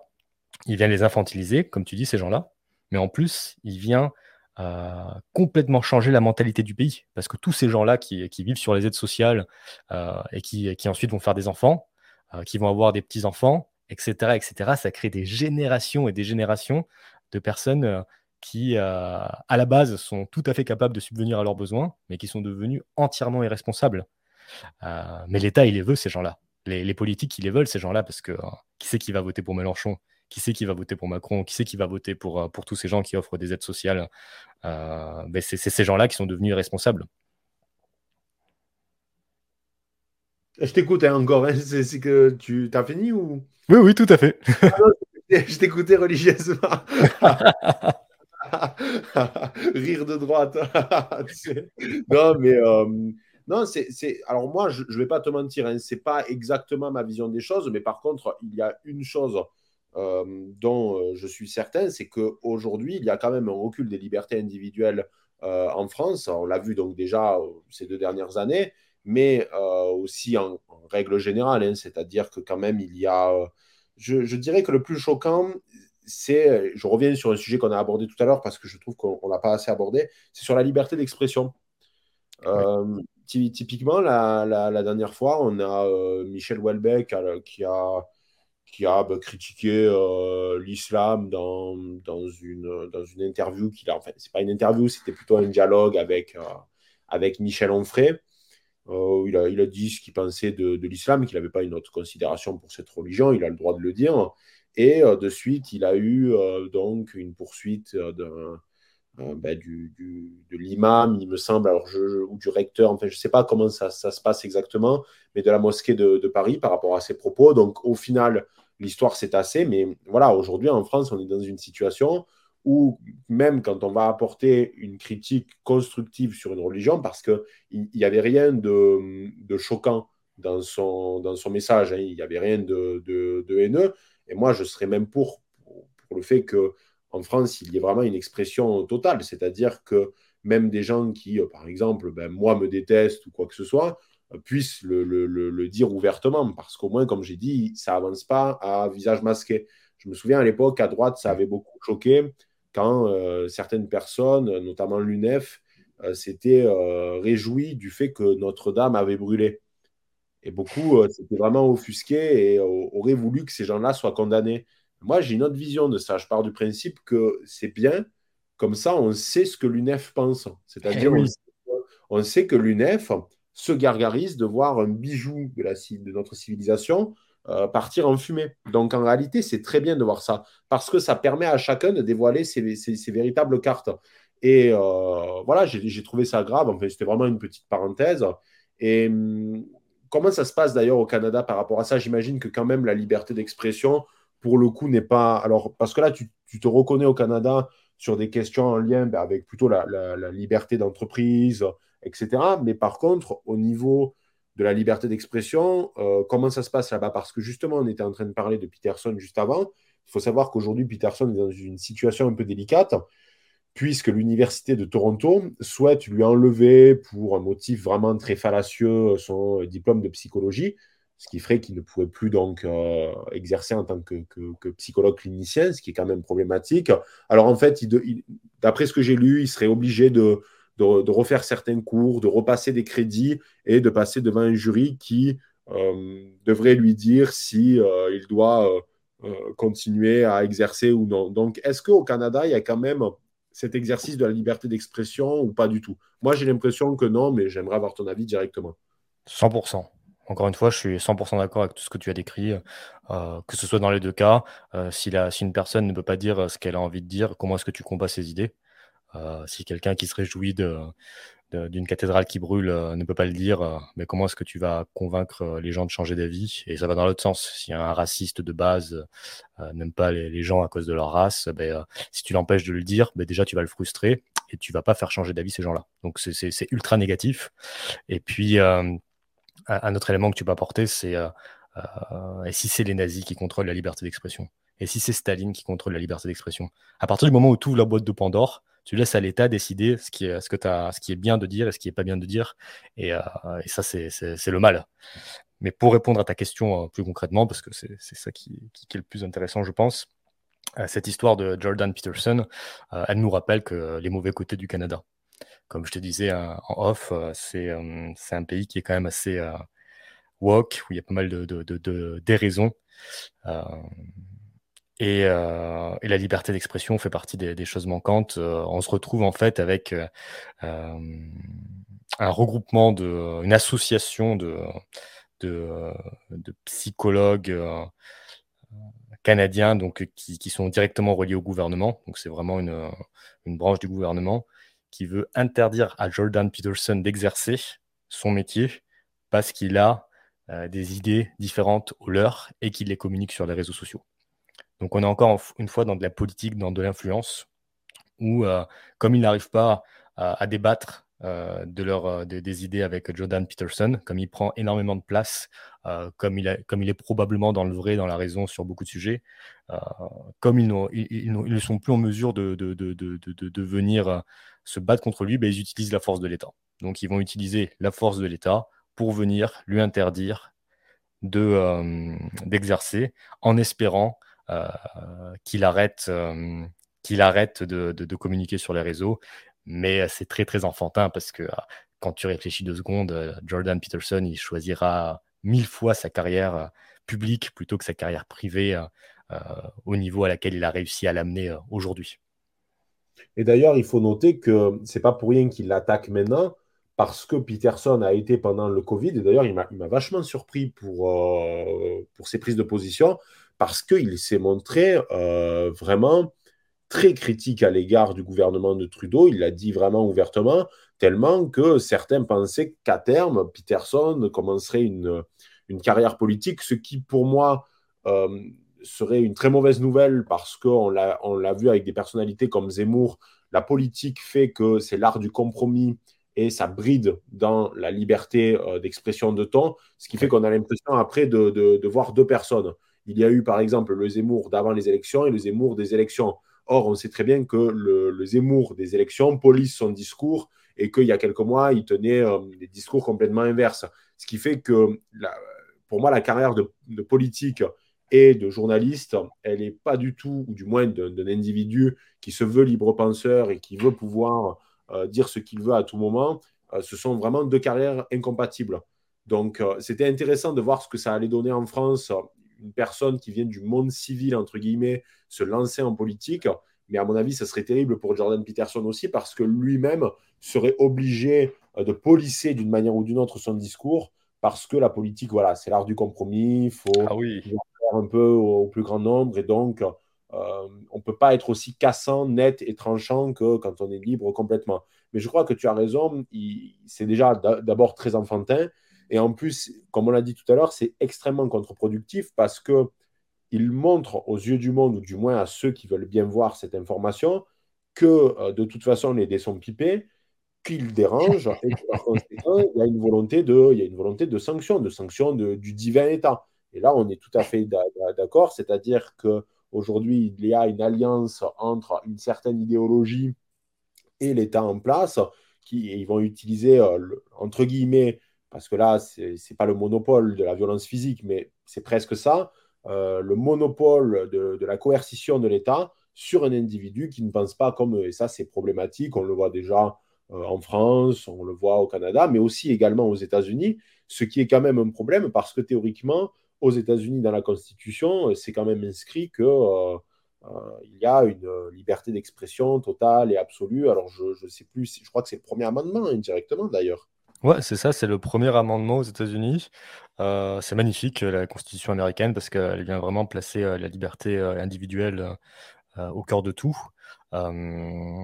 pour Jordan Peterson, euh, je pense que lui, il n'a jamais euh, eu envie de faire une carrière politique, même si certains ont pu le croire. Euh, même il ne, se, il ne se catégorise même jamais politiquement, même si on peut deviner quels sont ses bords politiques. nous, on, peut, on pourrait s'identifier un peu comme des journalistes indépendants. On partage des idées, on partage des, analyses, etc. Mais on est indépendant et c'est ce qui nous permet d'être libre. Je partage tout à fait ton analyse là-dessus. En politique, euh, le, gros problème, c'est que tu vas chercher des voix à court terme. Qu'est-ce qu'ils font? Ils vont payer des sondages à des dizaines ou des centaines de milliers d'euros.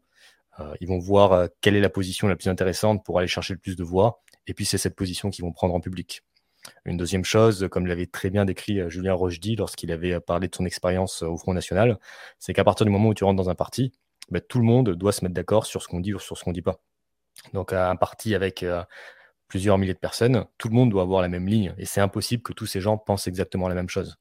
Donc en fait, euh, dans un certain sens, quand tu es, euh, quand es euh, un homme politique, tu vends ton âme, parce que tu dis plus que tu penses réellement, tu mens, tout simplement. Quand tu es un journaliste qui fait partie d'une grosse corporation, notamment celles qu'on peut voir, qui sont contrôlées par, par, par, d'énormes groupes, et où tu dis, tu dis plus que tu penses, tu dois, tu dois suivre une ligne rédactrice, une ligne rédactionnelle plutôt. donc tu vends aussi ton âme.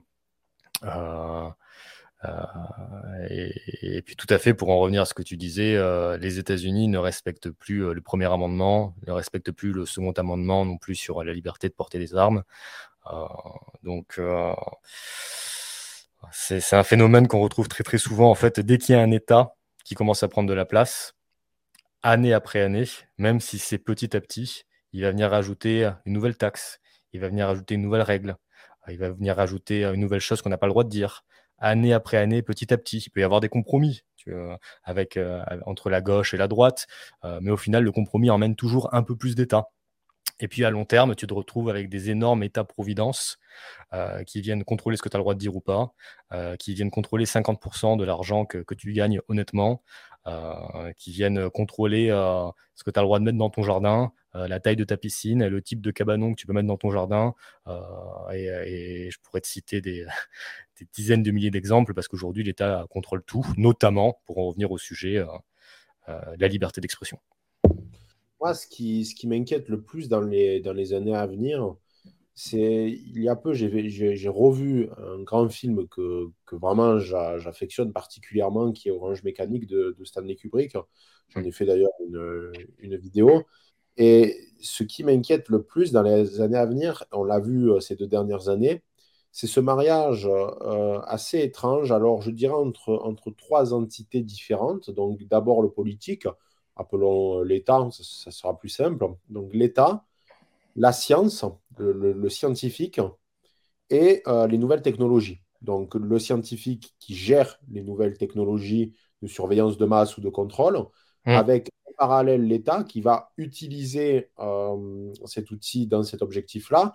Mais celui qui, malgré tout, va avoir quand même son mot à dire, c'est le scientifique, parce que, comme l'expliquait Kubrick, le gros problème, c'est que le politique, au fond, il comprend, euh, comprend pas trop euh, la plupart de ces technologies. Donc, en fait, il y, a un mariage un peu étrange ou une sorte d'accord tacite. C'est euh, on laisse aux scientifiques la possibilité d'expérimenter sur une population très large un outil déterminé et nous, ça nous arrange parce que ça permet de faire ce qu'on a envie en utilisant cet outil que certes on ne comprend pas, mais qui est quand même bien utile. Ben, exemple, le pass, le, le, le, le pass vaccinal euh, qu'il y a eu ces, ces, deux dernières années, qui était quand même un outil de contrôle euh, assez, euh, assez inquiétant. Donc, mais qui a été mis en place quand même, pour le coup, même dans de, dans de nombreux pays avec, qui sont beaucoup plus libéraux que, que, que la France. Donc, moi, c'est vrai que c'est ça qui m'inquiète dans les années à venir, c'est cette. C'est, c'est la possibilité que les nouvelles technologies, parce qu'on est rentré maintenant dans une phase, à l'époque, du moins au 20e, 19e, 18e siècle, c'était très difficile de contrôler les masses. Tu pouvais y arriver par différentes euh, méthodes, notamment les totalitarismes, mais les totalitarismes n'avaient pas euh, d'outils, par exemple, de collecte euh, de données, n'avaient pas d'outils de subversion généralisée, comme peut l'être par exemple TikTok ou Netflix. Euh, on sait qu'en plus, TikTok aujourd'hui a un cahier des charges bien spécifique. Hein, tu ne mets pas n'importe quoi sur, sur, sur, TikTok. Hein. Euh, la censure est très rude. Je me, fais, euh, je me fais toutes mes vidéos qui passent sur Instagram, une sur deux ou sur trois se fait censurer sur TikTok. Et pourtant, tu, tu as pas quand même. Enfin, tu, tu es pas sur une ligne, tu, tu défends des libertés individuelles. Hein, tu es pas sur une. C'est parce que je clash le, communisme, souvent le Parti communiste chinois. Euh, et en fait, euh, il y a une, loi, il y a une loi, il y a une loi en Chine qui dit que, je, je, finis juste très rapidement là-dessus, une loi en Chine qui dit que euh, toute entreprise doit censurer du contenu qui va en contre de l'État. D'accord. C'est assez large hein, quand même. Hein, ça peut... Moi, je, donc, je, te finis sur ça et je, ferai une parenthèse sur, sur, sur la Chine euh, juste après. Et euh, donc, voilà, ce qui m'inquiète, c'est vraiment cette alliance entre tout ça parce que, si tu veux, on arrive à une phase où je me dis, Kubrick croyant en cette idée, c'est celle que j'ai développée dans la vidéo, que ce n'est pas parce qu'on vivait dans ce qu'on appelle, et je dis bien ce qu'on appelle nous, pas ce que c'est réellement, ce qu'on appelle. Des démocraties, que ces mêmes démocraties ne sont pas capables de euh, mettre en place des outils qui sont dignes d'un État totalitaire. Et je refuse de croire que dans les décennies à venir, aucun État qui se présente comme démocrate ne va pas avoir euh, la tentation d'utiliser des outils qui n'ont jamais existé à l'échelle de l'histoire et mmh. qui pourraient être mis en place dans une logique de contrôle. C'est-à-dire que si, pour moi, ça, il y a eu des totalitarismes sans ce type d'outils qui ne permettait pas vraiment de, créer des totalitarismes quasi parfaits. Parce que si tu as des outils qui peuvent te permettre de, faire des collectes de masse, de la surveillance de masse et la possibilité de, voir limite en temps réel quand se déplace ta population, s'il a été possible de faire cela il y a, il y a à peu près euh, quelques décennies, mais qu'est-ce qui nous garantit que dans le futur, ça ne se mettra pas en place?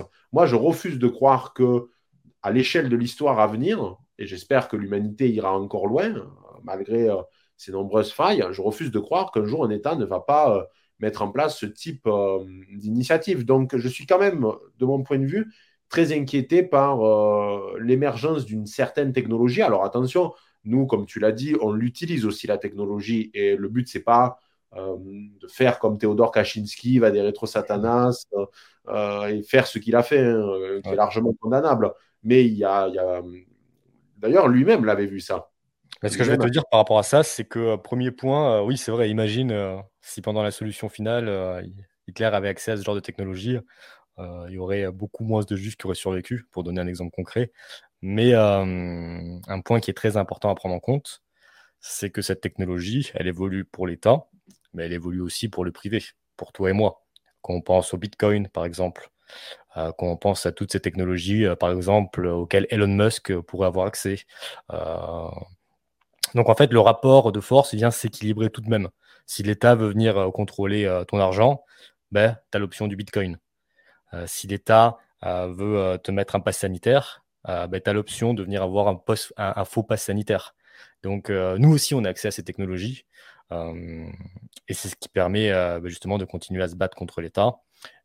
mais à mon avis, le vrai combat, il est moral, dans le sens où si les gens comprennent qu'une grande partie de ce que fait l'État est coercitif et immoral, s'ils acceptent d'arrêter de, de, le financer, bah, ils auront moins accès aussi à toutes ces technologies, à tous ces scientifiques, etc. Donc en fait, on est toujours dans, cette logique où tout le monde a accès à la technologie, mais si l'État contrôle 90% euh, du PIB, ben, c'est sûr euh, qu'il va avoir beaucoup plus d'argent pour financer euh, son accès à cette technologie. Exact. Mais c'est vrai que c'est comme tu l'as très bien dit, c'est une lame à double tranchant, à la fois même pour celui qui le met en place. De toute mmh. façon, il n'y a, a, rien d'éternel en politique et il y a quelques années, je, suis allé en Chine et il y a quelque chose qui m'a qui m'a profondément euh, marqué. Et euh, on était sur la place donc euh, Tiananmen, qui est tristement célèbre pour, pour, ce que, pour ce que tu sais. L'impression qu'il y a eu et la, célèbre photo du, du, du, tank. Et on avait une guide qui, euh, qui parlait un français euh, impeccable, bon, bien sûr avec un accent chinois, mais vraiment une, un français extraordinaire, hein. c'est-à-dire que aucune faute, euh, diction parfaite, etc. La, rigueur chinoise. Voilà, la rigueur chinoise, ça qui, qui, est très vrai. D'ailleurs, il le, y a vraiment deux, types de Chinois. Il y a le Chinois issu du parti, qui est vraiment euh, un individu euh, très particulier, c'est-à-dire que euh, qui peut, qui peut être très insultant, très, très vulgaire même dans sa, dans sa façon de faire, etc., qui, qui typiquement à l'aéroport va griller tout le monde, enfin voilà. Et tu as ben, le chinois issu du, du, petit peuple qui, est, qui, qui, te donnerait tout, surtout quand tu es français, parce que ça fait partie de ces pays où l'image de la France est, restée encore très, euh, entouré de, de, quelque chose, tu sais, de, très classieux, de très. Euh, de, très, très Alain Delon. Voilà, de très Alain Delon, de très respectable. Et d'ailleurs, il vaut mieux qu'il reste dans cette image d'Épinal-là. Euh, et d'ailleurs, j'y suis allé à une époque où la France n'était pas encore ce qu'elle est aujourd'hui, donc ça, pouvait le faire encore. Et ce qui, m'avait choqué, c'est qu'on était dans un voyage organisé, parce que c'est un peu la problématique quand tu vas en Chine. Euh, c'est beaucoup de, voyages organisés. Et euh, il y avait euh, quelqu'un du groupe qui avait demandé si la guide était au courant pour ce qui s'était passé à Tiananmen.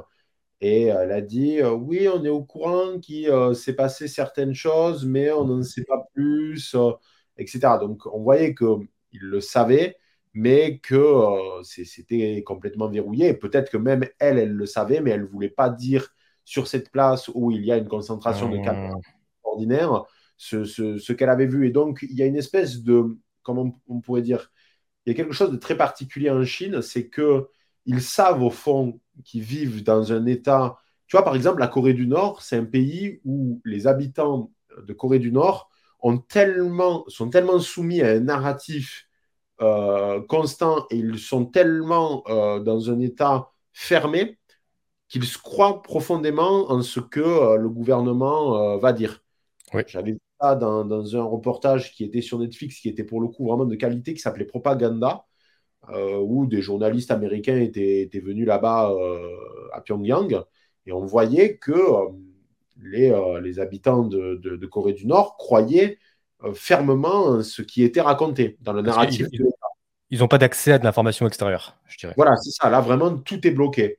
Et en Chine, je pense, et j'ose dire qu'il y a une percée, qu'il y a une percée, et je pense que la CIA et les services de renseignement américains font un travail de subversion, comme d'ailleurs euh, ils, le pratiquent en Iran actuellement. Et je suis convaincu qu'il y a quelque chose d'extrêmement important en politique, c'est que, et ça c'est mon grand-père qui me le dit toujours, il n'y a rien d'éternel. Et je crois qu'il a bien raison, c'est qu'il n'y a rien d'éternel, et surtout à notre époque où il va y avoir des grands bouleversements. Et je pense que je te, le dis, et c'est pour ça qu'à droite, je ne me fais pas toujours des amis. je suis persuadé que la Chine, contrairement à ce que beaucoup de gens issus du milieu de droite peuvent penser, n'est pas aussi puissante qu'elle veut le présenter. Mhm. Je pense que la Chine joue beaucoup avec euh, un narratif comme quoi ils sont en avance de 10 ans, etc., au niveau technologique, ce qui est faux, dans la mesure où la Chine euh, a toujours récupéré la technologie des Américains, notamment parce que Jimmy Carter avait fait euh, un programme où ils leur refourguaient euh, de l'ancien matos. Ils ont été incapables de créer, en fait. Ils sont incapables de créer. Ils copient très bien, mais ils sont incapables de créer. Et je crois que la Chine, aujourd'hui, est surcotée et que, notamment dans certaines villes, pourquoi certaines villes connaissent aujourd'hui des répressions encore particulièrement rudes par rapport à la crise sanitaire, notamment des villes comme Shanghai, bizarrement que des villes, si tu veux, qui euh, ont une ouverture sur l'extérieur. et je crois je crois qu'à terme, ils connaîtront une chute. Alors, je peux me tromper, mais je ne pense pas que le Parti communiste chinois euh, sera éternel, euh, loin de là. Alors, j'ai vraiment, je suis parti très loin. Mais ce que je voulais... C'est très intéressant. Je pense que déjà, sur l'aspect, euh, s'il y a une forte, forte répression, c'est parce qu'il y a des gens qui ne sont pas d'accord. Parce oui, exactement. Il y a des gens qui, qui, qui se révoltent. je pense aussi que la Chine, c'est un pays qui a vécu pendant des décennies de nombreuses décennies sous un régime euh, communiste ultra-totalitaire, dans la peur, dans la souffrance, dans la répression. Donc je pense que ça doit quand même euh, avoir un impact sur la, façon de fonctionner des, Chinois et qui, ont peur de leur gouvernement, je le pense. Euh, mais c'est sûr que le gouvernement commence à avoir peur aussi, parce que c'est sûr que plus il y a de liberté individuelle, plus il y a de liberté économique, ce qui leur a permis de, devenir relativement une certaine puissance dans le monde, mais plus les gens ont accès à l'information, plus les gens ont accès au mode de vie à l'occidental notamment. Euh, donc j'avais, je m'étais jamais posé la question, mais c'est vrai que c'est très très intéressant de se dire euh, est-ce que euh, la Chine va réussir à, devenir une puissance dans le sens où est-ce qu'elle va réussir à être unie, ce, qui, ce qui paraît assez compliqué en effet. Ben, je crois qu'en fait, il n'y a aucun totalitarisme qui est dans qui, qui peut durer. Il n'y a aucun totalitarisme qui, de près ou de loin, ne peut durer. L'histoire nous l'a montré à, de multiples reprises. Et il faut quand même signifier quelque chose. Même l'URSS, euh, à l'époque où ça a chuté, à part quelques apparatchis euh, qui étaient dans les arcanes du pouvoir, en réalité, beaucoup pensaient que c'était impossible que l'URSS chute. malgré, malgré les problématiques structurelles, malgré les magasins vides, etc., personne ne pensait qu'on allait assister à une chute de l'URSS. Ben oui, mais personne personne pensait qu'il y aurait une première guerre mondiale, personne pensait qu'il y aurait une deuxième guerre mondiale, personne pensait que la Russie allait envers l'Ukraine. Tu vois ce que je veux dire? C'est très intéressant ce que, ce que disait ton grand-père, parce qu'on est conditionné dans, certaines. Je ne sais pas si c'est par confort euh, ou par. Euh, ou par, euh, ou par ouais, c'est ça, par confort pour de se dire que, que, rien ne va arriver, mais rien n'est éternel, tout à fait. Je te laisse continuer. Ben, je crois que c'est le gros problème des Occidentaux, c'est que, et, c'est la grande force d'ailleurs par contre pour le coup des Chinois, c'est que les Chinois réfléchissent sur le très long terme. Mmh. Un Chinois, par exemple, tu prends un Chinois qui vraiment habite dans une province au cœur de la Chine. Qu'est-ce qu'il fait? Il va travailler tous les jours, par exemple, il est euh, fermier, agriculteur, euh, marchand, peu importe. Le gars travaille et déjà, il est, malgré tout, il est patriote, c'est-à-dire que même s'ils vont avoir une très mauvaise image du parti, et il y en a, puisque j'ai pu parler euh, pour le coup à des Chinois qui, qui, qui, n'adhèrent absolument pas au narratif, mais par contre, ils sont très patriotes. C'est-à-dire qu'ils partent quand même toujours du principe que même si c'est euh, le Parti communiste qui est à la, à la, tête du pays, Parti communiste chinois, ce ben, c'est pas grave parce que bon, ça reste la Chine et malgré tout, euh, c'est leur pays. C'est leur pays. Et le Chinois, quand il va agir au quotidien, lorsqu'il va travailler, vivre, il se dit pas euh, il se dit pas comment. Alors, comment je pourrais expliquer ça? Sa vie, pour lui, n'a que peu d'importance.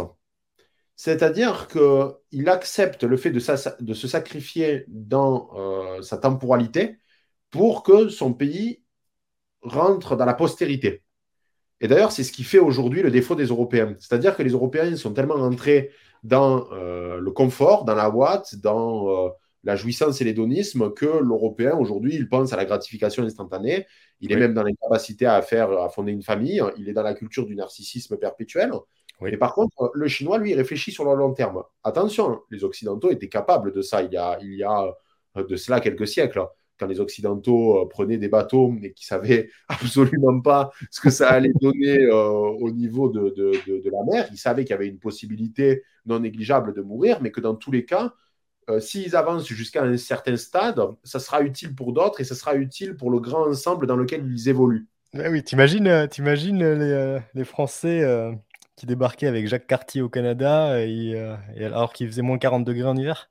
Voilà, t'imagines, c'est-à-dire que c'est aussi parce qu'il y avait la religion. On partait du principe que euh, si tu mourais, euh, tu avais le, euh, tu avais l'écran Game Over qui s'affichait, mais bon, tu avais le droit à, rejoindre le paradis.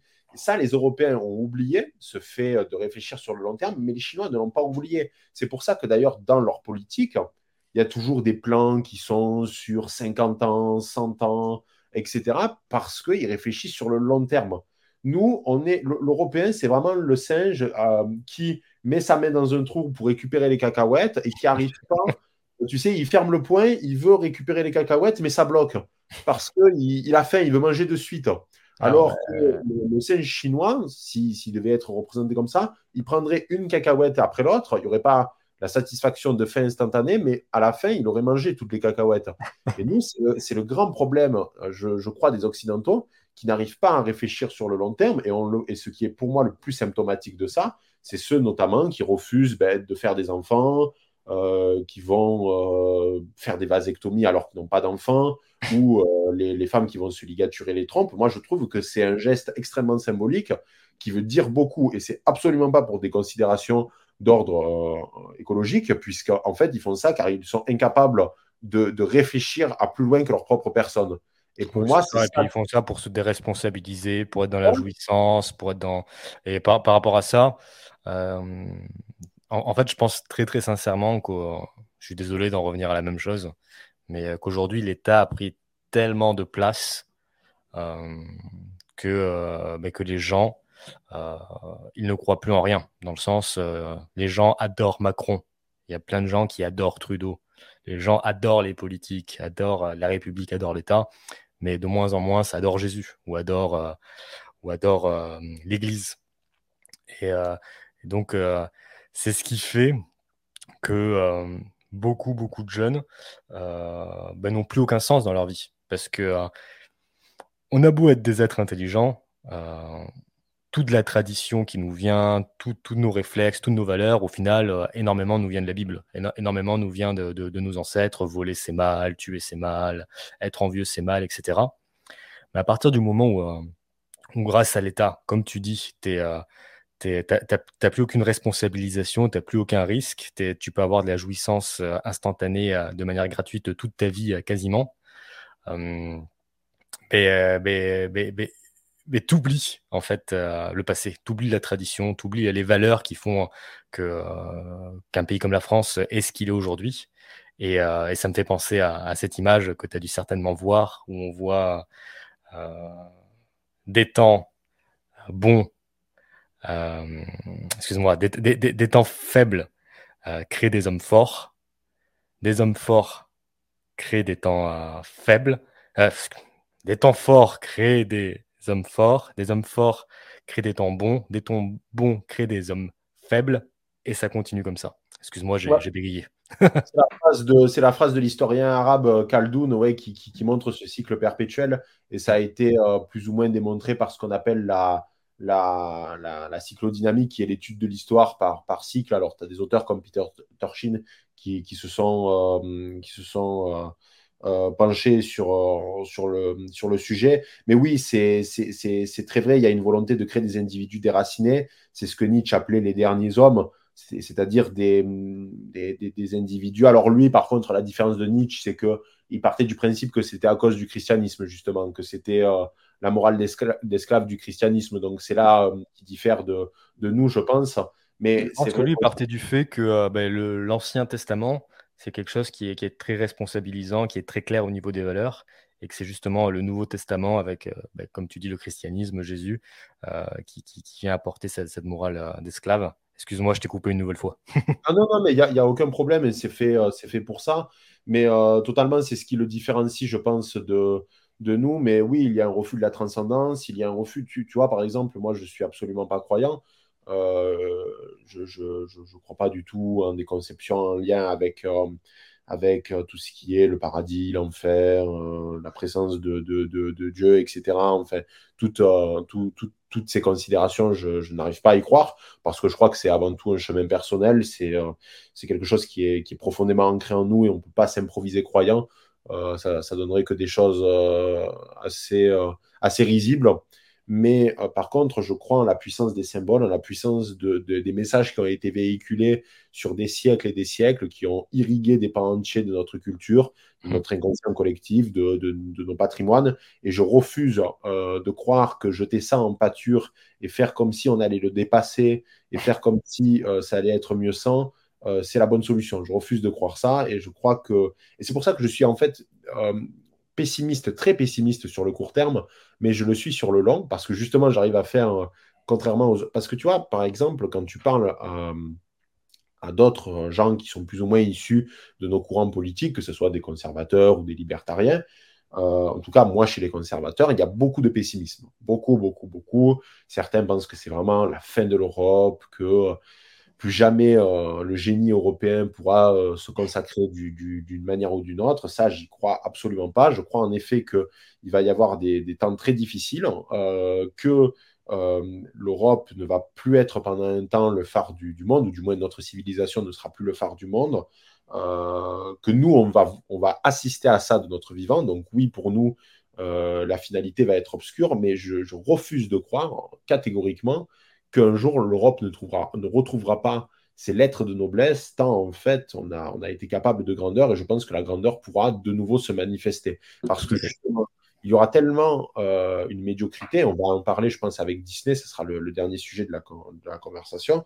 Il y a tellement eu de médiocrité euh, en, proposition euh, culturelle, artistique, ou, du moins de il y a une médiocrité euh, abyssale qui, est aujourd'hui omniprésente absolument dans, tous les degrés, euh, je pourrais dire, de, notre civilisation, enfin dans toutes les thématiques, qu'au bout d'un moment, on ne pourra que rebondir et réembrasser des choses qui ont fait leur preuve. Parce que c'est pour ça que je suis conservateur, c'est parce qu'on garde des idées euh, qui ont fait leur preuve sur euh, des centaines d'années. Aujourd'hui, ces idées, euh, certains, par, par, par, orgueil, pensent qu'ils peuvent s'en passer, alors que, que, pas du tout.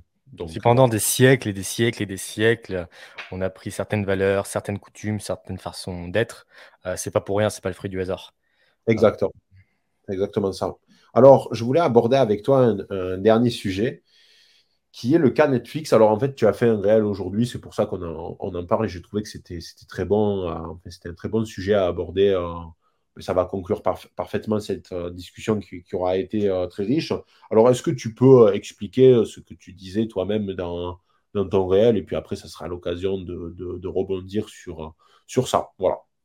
Bah, écoute, très très bien. Ce que, ce que je disais hein, très simplement dans mon réel, c'est que Aujourd'hui, on voit beaucoup, beaucoup de productions euh, woke, de productions euh, de déraison, euh, qui tout simplement font faillite. Elles ont pu peut-être attirer l'attention pendant au début, parce que la nouveauté peut toujours attirer l'attention. mais aujourd'hui, on voit notamment en 2021, en 2022, que énormément de grosses productions américaines qui véhiculent des idéologies déconstruites euh, ben, sont tout simplement pas rentables. Donc la conclusion qu'on peut en tirer, c'est que euh, une petite minorité essaye de pousser ce message, mais lorsque le marché est libre, au final, c'est le consommateur qui décide. Parce que c'est quoi la plus belle des démocraties? C'est toi qui prends ton argent que tu as gagné durement pour aller acheter quelque chose que tu trouves bien, que tu trouves juste. Et euh, aujourd'hui, la démocratie du marché est en train de parler sur beaucoup de, de, choses aux États-Unis. Et je concluais en disant que je pense qu'aux États-Unis, très sincèrement, sachant que le marché est relativement plus libre, on va plus avoir de wokisme à moyen terme, ou du moins très très peu. cependant, dans des pays comme la France, où justement la culture est financée à des coûts de millions, voire des milliards de dollars. Euh, l'année dernière, ils ont débloqué 5 milliards de dollars, euh, ne serait-ce que pour la culture. Euh, tout cet argent que tu, que tu payes à travers tes taxes, à travers tes impôts, à travers tes billets de cinéma, ou ces subventions de la culture, ou des différents, des différents organes de l'État, qui se retrouvent en fait dans les poches des, des producteurs qui sont souvent très à gauche. On peut le voir dans le cinéma français très facilement. Elle est bien belle l'exception culturelle française avec un vrai cinéma français, mais euh, tous les films c'est de la daube ou c'est euh, de l'idéologie au final, ou une grande majorité. Euh, donc même si aux États-Unis on va voir un, un wokisme qui selon moi va disparaître, en France, on va, on va se retrouver avec, euh, si on continue comme ça, ben, des gens qui n'ont pas affaire au marché parce qu'ils euh, n'ont pas besoin d'être rentables, ils n'ont pas besoin d'aller vendre des, billets de cinéma, ils n'ont pas besoin de, plaire au marché, de plaire à, chaque individu parce qu'au euh, final, ils, sont, ils ont toujours les caisses qui sont renflouées par l'État. C'était très intéressant ton, ton, réel et j'ai poussé, poussé, la curiosité un, petit peu plus loin. En gros, tu parlais d'un film dont j'ai déjà oublié le nom. Alors, si tu t'en souviens, c'est un film qui est sorti par Disney et qui en plus. Avalonia, donc aux États-Unis, euh, le nom anglais c'est Strange World. Euh, pour les Français, c'est Avalonia. Entre toi et moi, je m'en serais jamais rappelé non plus si j'avais pas fait le réel. voilà. Donc, Avalonia, euh, j'ai fait, fait mes recherches sur ce film. Donc, déjà, je, ce qui, ce qui, ce qui m'a fait peine, c'est qu'il est rentré dans dans ce qu'on appelle les canons classiques Disney. Donc, les canons classiques Disney, ce sont les films vraiment euh, qui, sont, qui, qui, sont considérés comme appartenant officiellement à l'univers de Disney, donc euh, au même titre que les grands classiques, hein, euh, ben, typiquement Blanche-Neige, Cendrillon, en fait, tout, tout, tout ça. Et ben, j'ai, alors, je n'ai pas Disney, mais on va dire que j'ai trouvé le, film assez, assez aisément. Et j'ai juste halluciné parce que si tu veux, on a l'habitude, quand on regarde des œuvres culturelles, que euh, parfois il y ait, euh, euh, il y ait quelques, quelques pincées par-ci par-là de grandes déraisons. Si tu veux, c'est habituel. Maintenant, on fait avec. On fait avec, même quand on souhaite voir des films déterminés. Et comme je t'ai dit, moi, ça ne me gêne pas tant que cela, parce qu'après tout, c'est ils, font ce qu'ils veulent. Même ils font ce qu'ils veulent parce que je suis pour une liberté d'expression et donc pour une liberté artistique. Donc s'ils ont envie de faire des films comme ça, ils peuvent le faire. Mais je, veux juste une petite parenthèse très très importante. C'est que euh, si tu fais ce que tu veux à partir du moment où tu le finances toi-même. Euh, le problème, c'est qu'il y a beaucoup de productions euh, culturelles, notamment en France, qui font ce qu'elles veulent, mais avec l'argent des autres. Et je te laisse continuer. voilà, exactement, tu as, tout dit. Et tu vas voir que je vais quand même juste pondérer le propos juste après sur un détail par rapport à, à euh, l'étrange monde. J'ai regardé euh, donc les 20-25 premières minutes, vraiment pour. pour, Alors, je n'ai pas regardé en entier parce que tu n'as pas besoin de regarder en entier pour déterminer euh, le cahier des charges. Tu n'as vraiment pas besoin de ça. Et je voulais regarder par honnêteté intellectuelle parce que je ne voulais pas, si tu veux, en parler et dire, alors que j'avais seulement entendu des oui-dire, etc. Et j'ai juste halluciné parce que là, pour le coup, il y aurait eu un bingo de la grande déraison, mais tout aurait été coché euh, aisément. Alors, on a euh, bon, un garçon qui, qui, qui, qui, est homosexuel, on a, euh, on a donc le personnage principal, enfin le, le, le héros, on a une espèce d'utopie écolo, on a une présidente avec les cheveux courts, euh, très viril. Euh, bon, on a, vraiment. Euh, ils sont véganes, puisque j'ai vu qu'ils ne mangeaient à aucun moment dans, dans, le film de, Enfin, dans les 25 premières minutes que j'ai vues, on les voit manger. Ils ne mangeaient pas de la viande, c'était vraiment avocat. en fait, je me serais cru en Californie, pour faire très simple. et, d'ailleurs, c'est très vrai ce que je te dis, puisque j'y suis allé il y a quelques années. Et j'ai été impressionné à quel point euh, ça, ben, surtout à, San Francisco, un peu moins à Los Angeles, mais à San Francisco, voilà, je me serais cru à, San Francisco, mais euh, en dessin animé.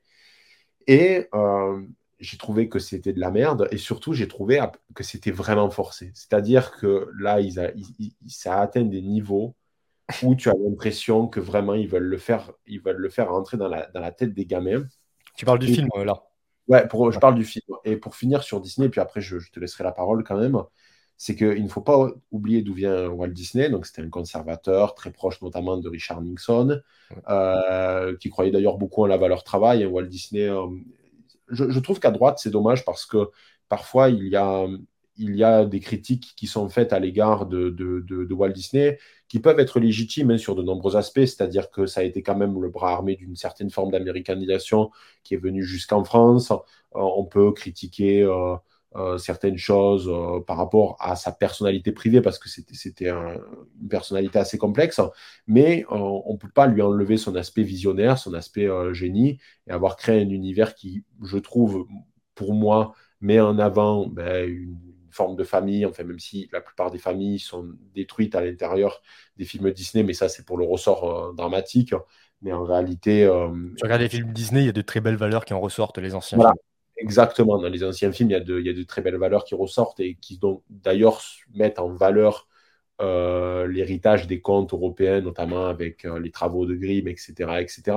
Mm. Donc, je trouve que parfois, il est traîné dans la boue un peu à, c'est un peu exagéré parce que les gens font l'amalgame entre le Disney d'aujourd'hui et ce qui était Disney auparavant.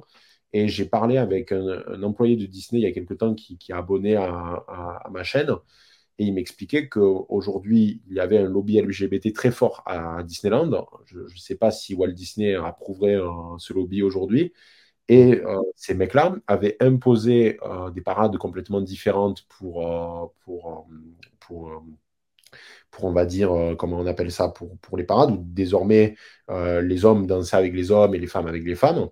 Donc on pourrait dire qu'ils ont le droit, puisque c'est une forme ben, de, liberté artistique, et ça je suis d'accord, mais ce qui a été euh, très intéressant, ça a été la réaction des gens à Disney, donc des familles euh, qui se rendaient sur place, et notamment des enfants, des enfants qui ne comprenaient pas pourquoi euh, c'était, en gros, il n'y avait jamais le prince et la princesse ensemble. C'était les enfants qui se posaient les questions quand même, donc tu vois, et, donc les parents derrière se posaient les questions. Et ce que j'ai trouvé fascinant, c'est qu'en réalité, ils sont complètement en train de se tirer une balle dans le pied parce qu'ils essayent de plaire à euh, la petite euh, Mégane cheveux bleus qui s'est euh, coupé les, les, trompes.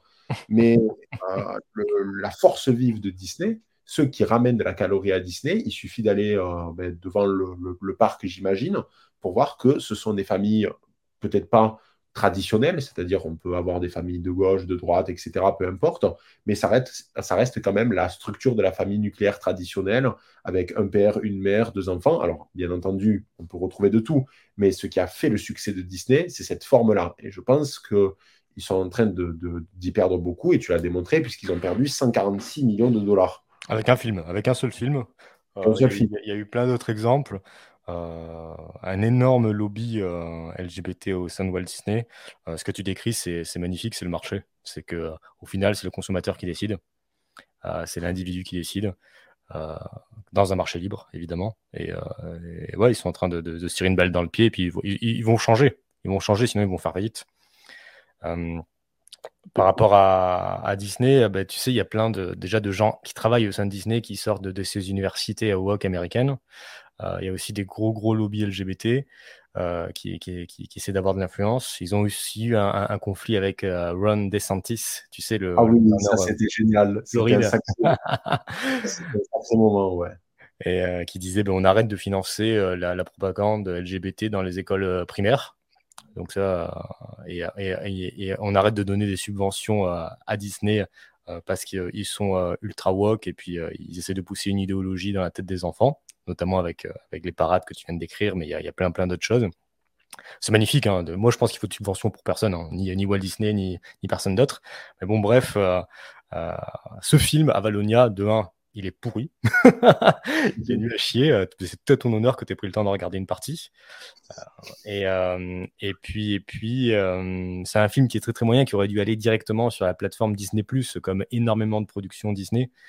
mais justement, à cause de cette, euh, de cette influence euh, idéologique, ils ont quand même voulu le propulser au cinéma. Et, euh, et puis, et puis c'est une catastrophe. Oui, c'est une merde. Hein. On peut vraiment. on, peut, le dire, c'est mauvais. Euh, et puis en fait, on a l'impression avec ces films qu'ils pourraient, s'ils voulaient vraiment faire passer des messages politiques, ils, auraient le droit. Mais le gros problème, c'est qu'en fait, ils, ils, sont tellement obsédés par cette volonté du cahier des charges qu'ils en, ils, en perdent ce qui fait la quintessence d'un bon film, c'est-à-dire ben, une histoire prenante, des personnages intéressants, euh, un scénario qui tient la route. Enfin, il n'y a rien de tout ça parce que euh, c'est tellement gangréné. je, te dis, j'ai jamais vu un truc comme ça. Alors en fait, après, il y, en a, beaucoup qui à droite peuvent rager, etc. Moi, en fait, maintenant, ça me fait rire. Ça me fait rire parce que j'assiste à euh, la chute programmée de quelque chose et je sais que très vite, ils vont changer leur, leur, leur, fusil d'épaule. Et je pense ça, c'est un comportement de, de, de, chad, pour utiliser les termes d'Internet. Euh, on, voit des, trucs LGBT devant nous, on trouve que c'est de la merde, ça nous fait rire. Et puis on sait que, le, marché, va, les faire couler, et puis, c'est très bien comme ça. Mais ça, d'ailleurs, c'est intéressant que tu parles de ça. C'est vrai que je pense que la, droite, ce qu'on appelle la droite vulgairement, on se comprend, hein, aurait vraiment tout intérêt à des fois sortir de cette réaction. Alors, je suis partagé parce qu'en effet, des fois, c'est important de savoir le dénoncer, le critiquer, démontrer pourquoi c'est de la merde. Et je pense que il faut faire ça stratégiquement, c'est-à-dire certains doivent continuer à faire ça, c'est-à-dire à démontrer pourquoi euh, quelque chose comme ça, c'est mauvais, c'est néfaste et c'est inutile. Mais je crois aussi que les militants, euh, quand je dis des militants, c'est pas forcément qui appartiennent à un parti politique, mais qui, se sentent, qui, qui, ont cette conscience politique-là qui est proche de la nôtre, aurait tout intérêt à prendre déjà de la distance avec ça parce qu'ils seraient beaucoup plus heureux. Il y a beaucoup de mecs aujourd'hui qui se rendent malheureux parce qu'ils regardent ça tous les jours, ça les rend fous. Euh, il y, a des mecs qui limite se rendent malades parce qu'aujourd'hui, euh, Disney a fait un film hyper woke, alors qu'en réalité, comme tu as dit, il faut juste savoir en rire. et c'est ce que j'ai fait parce que vraiment, pour le coup, je me suis tapé une énorme barre. tellement trop que je me suis dit, mais ils ont été, ils ont été très bons parce que là, c'est un rêve, on va dire, de, tu sais, des fois, la, droite aime bien faire des blagues, des mèmes en disant Ouais, prochainement, il y aura un film avec ci, ça, ça. Tu sais, en surjouant le cahier des charges. Mais là, ils l'ont fait réellement. Et en fait, il faut juste savoir rire devant tout ça. Comme tu as dit, de toute façon, la sanction, elle tombe. Il y a un coup près. Et après, ben, de toute façon, les entreprises, vu qu'elles sont dans une volonté de faire du profit, théoriquement, ils vont comprendre que c'est de la merde. Moi, moi, je dis toujours la grande déraison ou le wokisme, appelons ça comme on veut, c'est le roi Midas inversé. Ça transforme tout en merde. à partir de là, il n'y a pas de souci à, se faire, les gars. Il faut juste attendre tranquillement. Continuons à nous, à nous, à nous taper des immenses barres devant leur délire complètement fou furieux. Eh Parce que les mecs s'inquiètent de la possibilité que leur, leur gamin puisse être impacté par ce genre de choses. Euh, théoriquement, si vous faites votre, un bon travail d'éducation, et on voit que les gamins, même, ils adhèrent pas parce que, comme je te disais tout à l'heure, les gamins, ils se posent des questions parce que, je vais te donner un exemple tout con. T'as beau matraquer les gamins avec ces trucs comme ça, alors ça a un impact. Hein. On l'a vu quand même avec le fait que, euh, notamment avec la théorie du genre, euh, à partir du moment où la théorie du genre s'est développée, il y a eu beaucoup plus d'opérations de, changement de sexe. Oui. Mais par contre, on voit que les gamins. Et aussi pourquoi? Parce que, euh, parce que parce que ben, les gens viennent en parler, le, cerveau des enfants est assez malléable, mais aussi parce que les gouvernements viennent rembourser toutes ces choses. Donc les gens le, font euh, comme, euh, comme une mode sans aucune responsabilité. Exactement, exactement. Et le, mais le gamin, par contre, ben, il perd pas le nord. C'est-à-dire que quand il va à l'école, euh, tu prends le petit homme, je dis n'importe quoi, le petit homme, il va tomber amoureux de la petite Julie. voilà, il va pas, il va pas se faire parce que c'est dans son instinct, c'est dans sa nature, tu vois, mm. d'avoir sa amoureuse en primaire et quand il va aller à Disney avec ses parents, ben, il, veut vous revoir le schéma qu'il connaît. donc, euh, et puis, déjà, le, parent n'est pas obligé d'emmener de, euh, son gamin à Disney s'il trouve que c'est de la merde. Il n'emmène pas voir Valonia s'il trouve que c'est de la merde. Euh, encore une fois, c'est le marché. Le gros problème, c'est quand l'État vient, vient biaiser les règles du jeu en venant financer des choses qui n'ont pas besoin d'être rentables parce qu'elles sont, elles sont financées par l'État. c'est un, peu, un peu comme tout. Hein. C'est pour, pour, pour, revenir, euh, tu m'as fait penser à une chose incroyable là, pendant que, que, tu étais en train d'exprimer cette super idée, c'est que euh, dans un monde libre, c'est nous qui allons gagner, c'est nous qui avons raison, c'est nous qui savons ce qu'il faut faire pour se développer, pour être responsable. Euh, donc il faut se foutre de la gueule de, tous ces gens-là qui, qui, se tirent eux-mêmes des balles dans le pied Et, le foutage de gueule, c'est quelque chose de, très très français, donc il, faut, il faut rester positif, il faut se marrer, et, puis c'est ça. Ouais, je crois vraiment, et c'est pour ça que j'aime beaucoup cette, toute cette culture Internet qui s'est développée dans le monde anglo-saxon. Euh, alors, bon, il y, en a qui n'aiment pas trop ce, ce même, mais le même, tout, le délire, tu sais, avec Patrick Bateman. Bon, moi, déjà, je, de base, j'aime beaucoup American Psycho, ce qui fait que forcément, je suis un petit peu plus sensible que les autres, mais tu sais. le, film, le, film, est incroyable. Le personnage a bien sûr beaucoup de défauts, mais le film est excellent oui, le film est, excellent et il euh, faut, le, prendre comme il est. Mais j'aime beaucoup, tu sais, tout cet univers propre au Sigma, au Simp, etc. Et je crois que la, droite française a tout intérêt à euh, s'inspirer de ce côté irrévérencieux euh, qu'a la droite américaine et qui d'ailleurs a fait son succès. beaucoup d'analystes pensent que Trump a gagné notamment via les mêmes. Les mêmes ont eu un impact énorme sur sur la candidature de, de, Trump aux élections et puis, je, en, fait, tu as envie d'appartenir à quelqu'un à un moment. Parce que si, tu, en fait, si tu es dans la réaction constante et si tu es dans la pleurnicherie, ben, au final, tu ressembles à ceux que tu combats. Et personne n'a envie de ressembler un peu à une espèce de danseuse pleureuse. Nous, on veut ressembler au gars qui affiche un sourire avec ses, toutes ses dents, toutes ses dents blanches et qui va se taper une giga, gigabarre parce qu'il va voir un truc qui est complètement euh, délirant. En fait, les, nous, à choisir, on veut ressembler à ça. Ou du moins, quand va se former politiquement, il veut ressembler au camp qui, qui, a le côté le plus irrévérencieux, provocateur, taquin, drôle. Euh, c'est ça qui fera notre succès. Et je pense que la droite française a tout intérêt à s'inspirer de ça. Et tant qu'elle ne le fera pas, euh, on passera pour des caves. Je vais te donner le, livre pour enfants le plus vendu au Canada en 2022. Ouais. C'est un, livre euh, qui met en, pour enfants hein, qui met en scène euh, Trudeau sans le nommer, mais on, voit très bien qui c'est en parlant du Premier ministre et grâce aux illustrations, et qui défonce complètement Trudeau sur la liberté individuelle, sur le Covid, etc. Et ça, c'est le bouquin le plus vendu au Canada pour les enfants. Donc, quand, le marché est libre, euh, ben, ce qui se vend, c'est ce que les gens veulent vraiment. Euh, aux États-Unis, tu as plein de dessins animés, tu as plein de, livres pour enfants, tu as plein de choses de manière très, très dévergondée, comme, comme tu l'as dit, euh, qui permettent qui permettent euh, aux, parents d'éduquer leurs enfants comme ils veulent, avec le contenu qu'ils souhaitent. Euh, encore une fois, le problème en France, c'est que tout ça, c'est géré par, une caste euh, étatique, socialiste, qui, impose énormément de contenu idéologique à l'ensemble de la population. Bah, il y a un double problème, il y a un problème de financement et, et, en parallèle d'imposition, c'est-à-dire on impose, enfin d'imposition pas par le biais de l'impôt, mais on va financer un contenu et en plus euh, on va vous, vous, l'imposer. Il suffit de voir notamment les séries sur le service public. Mais bon, après, moi, moi, pour le coup, ça ne me, dérange pas. Ils sont libres de faire ce qu'ils veulent. Non, moi, mais non, parce que euh, euh, vraiment, pour te couper là-dessus, ils sont libres de faire ce qu'ils veulent. Sauf que le problème, c'est qu'ils le font avec le vol, avec ah l'argent des autres. Donc, ils, te prennent, ton fric à toi euh, pour financer des choses auxquelles tu ne crois pas. Donc c'est ah vraiment. par contre, je suis d'accord. Moi, je parlais plutôt des, des, des, séries de merde, tu sais, qui étaient euh, pas forcément financées par l'État, mais qui étaient sur des chaînes. Mais oui, par contre, totalement. Ce, ce que je trouve complètement délirant, c'est le fait qu'aujourd'hui en France, notamment à l'époque par le biais de la, de la, euh, de la redevance télévisuelle, enfin, je crois que c'était ça. Maintenant, elle n'existe plus, mais ça sera remplacé de toute façon, de près ou de loin, par un autre impôt. Il ne faut pas se faire de soucis là-dessus.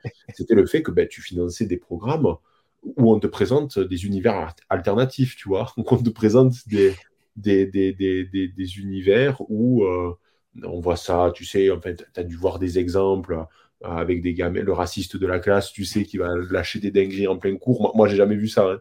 Je ne sais pas où ça a lieu, mais enfin, ça, par contre, oui, ça, c'est un vrai problème. C'est le fait qu'on l'aime Il y, a très, très, très peu de monde qui sont racistes. C'est, euh, le racisme, en fait, il est, euh, il est pas mort, il existe encore un peu, mais c'est, extrêmement minoritaire.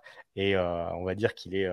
c'est Thomas Sowell qui disait ça, un, auteur que, j'adore, américain, notamment un, noir, un afro-américain, qui, dit, disait et qui dit, parce qu'il est encore en vie, que le racisme n'est pas mort, cependant, il est en salle de réanimation. Et ce sont les, politiciens de gauche qui cherchent à, à, gagner des voix via la victimisation qui le maintiennent en vie. Ah, je, je connaissais pas ce. Enfin, je connaissais Thomas Sowell, je l'aime beaucoup. Il a, il a écrit un livre qui est très difficile à trouver en France, notamment pour, euh, pour des raisons évidentes, parce que lui, euh, il, va, il, il est vraiment politiquement incorrect. Hein. mais c'est un auteur que j'affectionne particulièrement parce qu'il est ben, d'un pragmatisme à, à, toute épreuve. Et je ne connaissais pas du tout cette, euh, cette citation qu'il avait. Elle est, très intéressante. Mais oui, il y a, aujourd'hui en France, bien entendu, qu'il y a des individus qui sont personnellement racistes. Il y a parce que, euh, de, toute façon, je vais te dire, dans tout groupement humain, dans n'importe quelle société, il y aura constamment euh, des individus dans le lot qui seront racistes. Oui. Comme il y a des individus qui, par exemple, vont être animés par certaines passions comme la volonté de tuer. Il y, a des gens qui naissent comme ça. Il y a des gens qui naissent avec, euh, euh, avec certaines, euh, on pourrait dire, certaines déviances, tu vois. Et il y en a dans toute société. Mais je crois fondamentalement qu'en France, en fait, il suffit de voyager un peu. Moi, j'ai eu la chance extrême de voyager dans de très nombreux pays tout au long de ma vie parce que ça a été une volonté de, mes parents de nous faire voir le monde. Et j'ai vu des, des, des, des pays euh, où euh, le, racisme était une donnée, euh, une donnée omniprésente. Et je pense que beaucoup de Français devraient voyager, même pas forcément très loin, hein, même pas forcément très loin du tout, et ils se rendraient compte que les pays les plus racistes ne sont pas ceux que l'on pense directement. Déjà, déjà au, Maghreb, je pense qu'il y a beaucoup de racisme envers les Noirs. Je pense qu'il y, a, y a beaucoup de pays en Afrique euh, noire qui, qui, sont racistes euh, envers les Blancs. Tu vas en Europe de l'Est, euh, il y a quand même beaucoup plus de, racisme qu'en France. Dans, dans, nos sociétés modernes, à l'occidental, comme l'Angleterre, la France, les États-Unis, les Espagnes, le, Canada, il y a très très peu de racisme. Oui, exactement. Et puis, même, même au-delà, en fait, il y a ce, que les gens ne comprennent pas, c'est que, par exemple, quand tu vas dans de nombreux pays africains, ça a été, ça a été mon cas, tu te rends compte qu'en fait, c'est au-delà des questions de couleur de peau. C'est euh, des questions du, style, il vient de telle tribu, il n'y a aucune putain de différence entre, euh, entre les deux, mais, euh, ah, ou alors vraiment des différences physiques, mais tu sais, très. Bah, bah, cas typique, le Rwanda. Cas typique, le, cas typique, le, le, le Rwanda. Voilà, il n'y a, quasiment aucune différence. Enfin, c'est vraiment des, des différences euh, infime entre, euh, entre les Hutsi et les, les Tutsis pardon, et les Hutus. Et pourtant, on a vu ce que ça a donné. Donc, moi, je. Alors maintenant, ils ont inventé une nouvelle définition qui s'appellerait le, racisme systémique, donc qui viendrait forcément euh, du plus fort vers le plus opprimé, parce qu'il faut toujours remodeler la langue. Ça, c'est l'une aussi des, des, grandes spécialités de la grande déraison, cette capacité à remodeler la langue pour pouvoir recréer. le déni de la réalité. Euh, on, se joue, on n'en a plus rien à faire des, définitions des termes euh, parce qu'on veut venir décrire notre réalité. Et tu sais que tous ces gens-là, notamment aux États-Unis, euh, qui parlent de racisme systémique, ils sont, ils seraient totalement en désaccord avec des gars comme celui qui avait prononcé le discours I Have a Dream. Martin Luther King. Martin Luther King, il était complètement dans, dans, dans, dans une vision différente. et, il disait justement que, ben, qu'à partir du moment où on est tous égaux devant la loi, euh, il faut qu'on travaille ensemble, il faut qu'on s'aime euh, entre noirs, entre blancs, et euh, aller mettre dans la, dans la tête d'un petit noir africain que son pays déteste, qui a un racisme systémique, que quoi qu'il fasse, il sera désavantagé, mais c'est la pire chose que tu peux faire pour un pays. Oui, surtout ce qui est faux, parce qu'aujourd'hui, quand on regarde notamment les tests d'entrée pour Harvard, etc., il y, a, des études qui ont été menées et qui montrent que, par exemple, aux États-Unis, si tu es un prolo blanc, euh, tu es la catégorie qui a le moins de chances de rentrer dans une grande université. Mais ils ont réussi à le faire, leur racisme systémique, mais envers les Blancs. voilà, non, mais c'est extraordinaire. Non, parce qu'en fait, c'est extraordinaire dans le sens où c'est euh, c'est le, le, monde à l'envers. Et puis, on a ah vu avec les dérives de, de, Black Lives Matter. Donc voilà, c'était juste des considérations en lien avec ça. On a, on a parlé quand même deux heures, c'était passionnant. Hein. Enfin, si tu veux dire quelque chose, peut-être. Non, bah écoute, c'était très très intéressant. Je pense qu'on pourrait continuer à, parler si, on venait rajouter des éléments, mais il faut, il faut s'arrêter à un moment ou à un autre. non, mais c'était euh, c'était vraiment passionnant ce, ce, ce, type de discussion. Alors, j'ai pas voulu, euh, j'ai voulu que ce soit informel et au final, on a, on a bien tenu une forme de, bah, tu sais, de logique. Enfin, c'était euh, bah, c'était très bien. quoi. J'ai pris beaucoup de plaisir à, à discuter avec toi et j'espère que ceux qui nous ont écoutés ont pris beaucoup de plaisir à à nous écouter, bien entendu, et euh, j'espère que euh, le podcast marchera bien. En tout cas, enfin, est-ce que tu as un mot de la fin, le guise Moi, je suis très, très reconnaissant que, tu m'aies invité sur ce podcast. je, suis, très content d'avoir pu échanger avec toi. Et puis, même si on n'est pas d'accord sur certains points, on, a quand même réussi à avoir des, discussions très pertinentes selon moi. Donc, je te remercie encore. Oui, et puis on n'est pas très loin en réalité sur. Euh, c'est vrai que tu, prends par exemple l'un des, grands auteurs du, enfin, conservateur, c'était Russell Kirk. Il avait une très mauvaise image des libertariens. Il partait du principe que c'était des faux amis, etc. Enfin, il était très dur à leur égard, mais euh, non, non, je pense que euh, justement les conservateurs parlent peu des fois de, l'importance des libertés individuelles. Euh, on parle beaucoup ben, de la tradition, de ce qu'il faut conserver, etc. Bien entendu, puisque ça fait, partie de la matrice même euh, de, ce courant. Mais c'est vrai qu'au final, on parle plus, on parle plus trop de la, de, la conservation des, libertés individuelles qui ont fait pourtant la grandeur de notre civilisation. Tout à fait, la liberté individuelle, c'est ce qui définit l'Occident. Euh, c'est la tradition, c'est les dix commandements. Ah, donc, euh, je, pense sincèrement que qu'être pro-liberté individuelle, c'est être pro-tradition, euh, tant euh, dans la théorie que dans les faits, parce que ça, amène des sociétés responsables et non à des sociétés comme celles qu'on a, qu'on a aujourd'hui. Exactement. Ben, écoute, c'était un plaisir d'avoir cette discussion. Je remercie ceux qui nous ont écoutés jusqu'au bout. Normalement, il y en a, hein, il y en a qui, tiennent jusqu'au bout. Hein. Il y, en a beaucoup, hein, donc merci à eux. Et on se dit à une prochaine pour, pour un nouveau euh, podcast sur Carnet de guerre. Ciao les barons.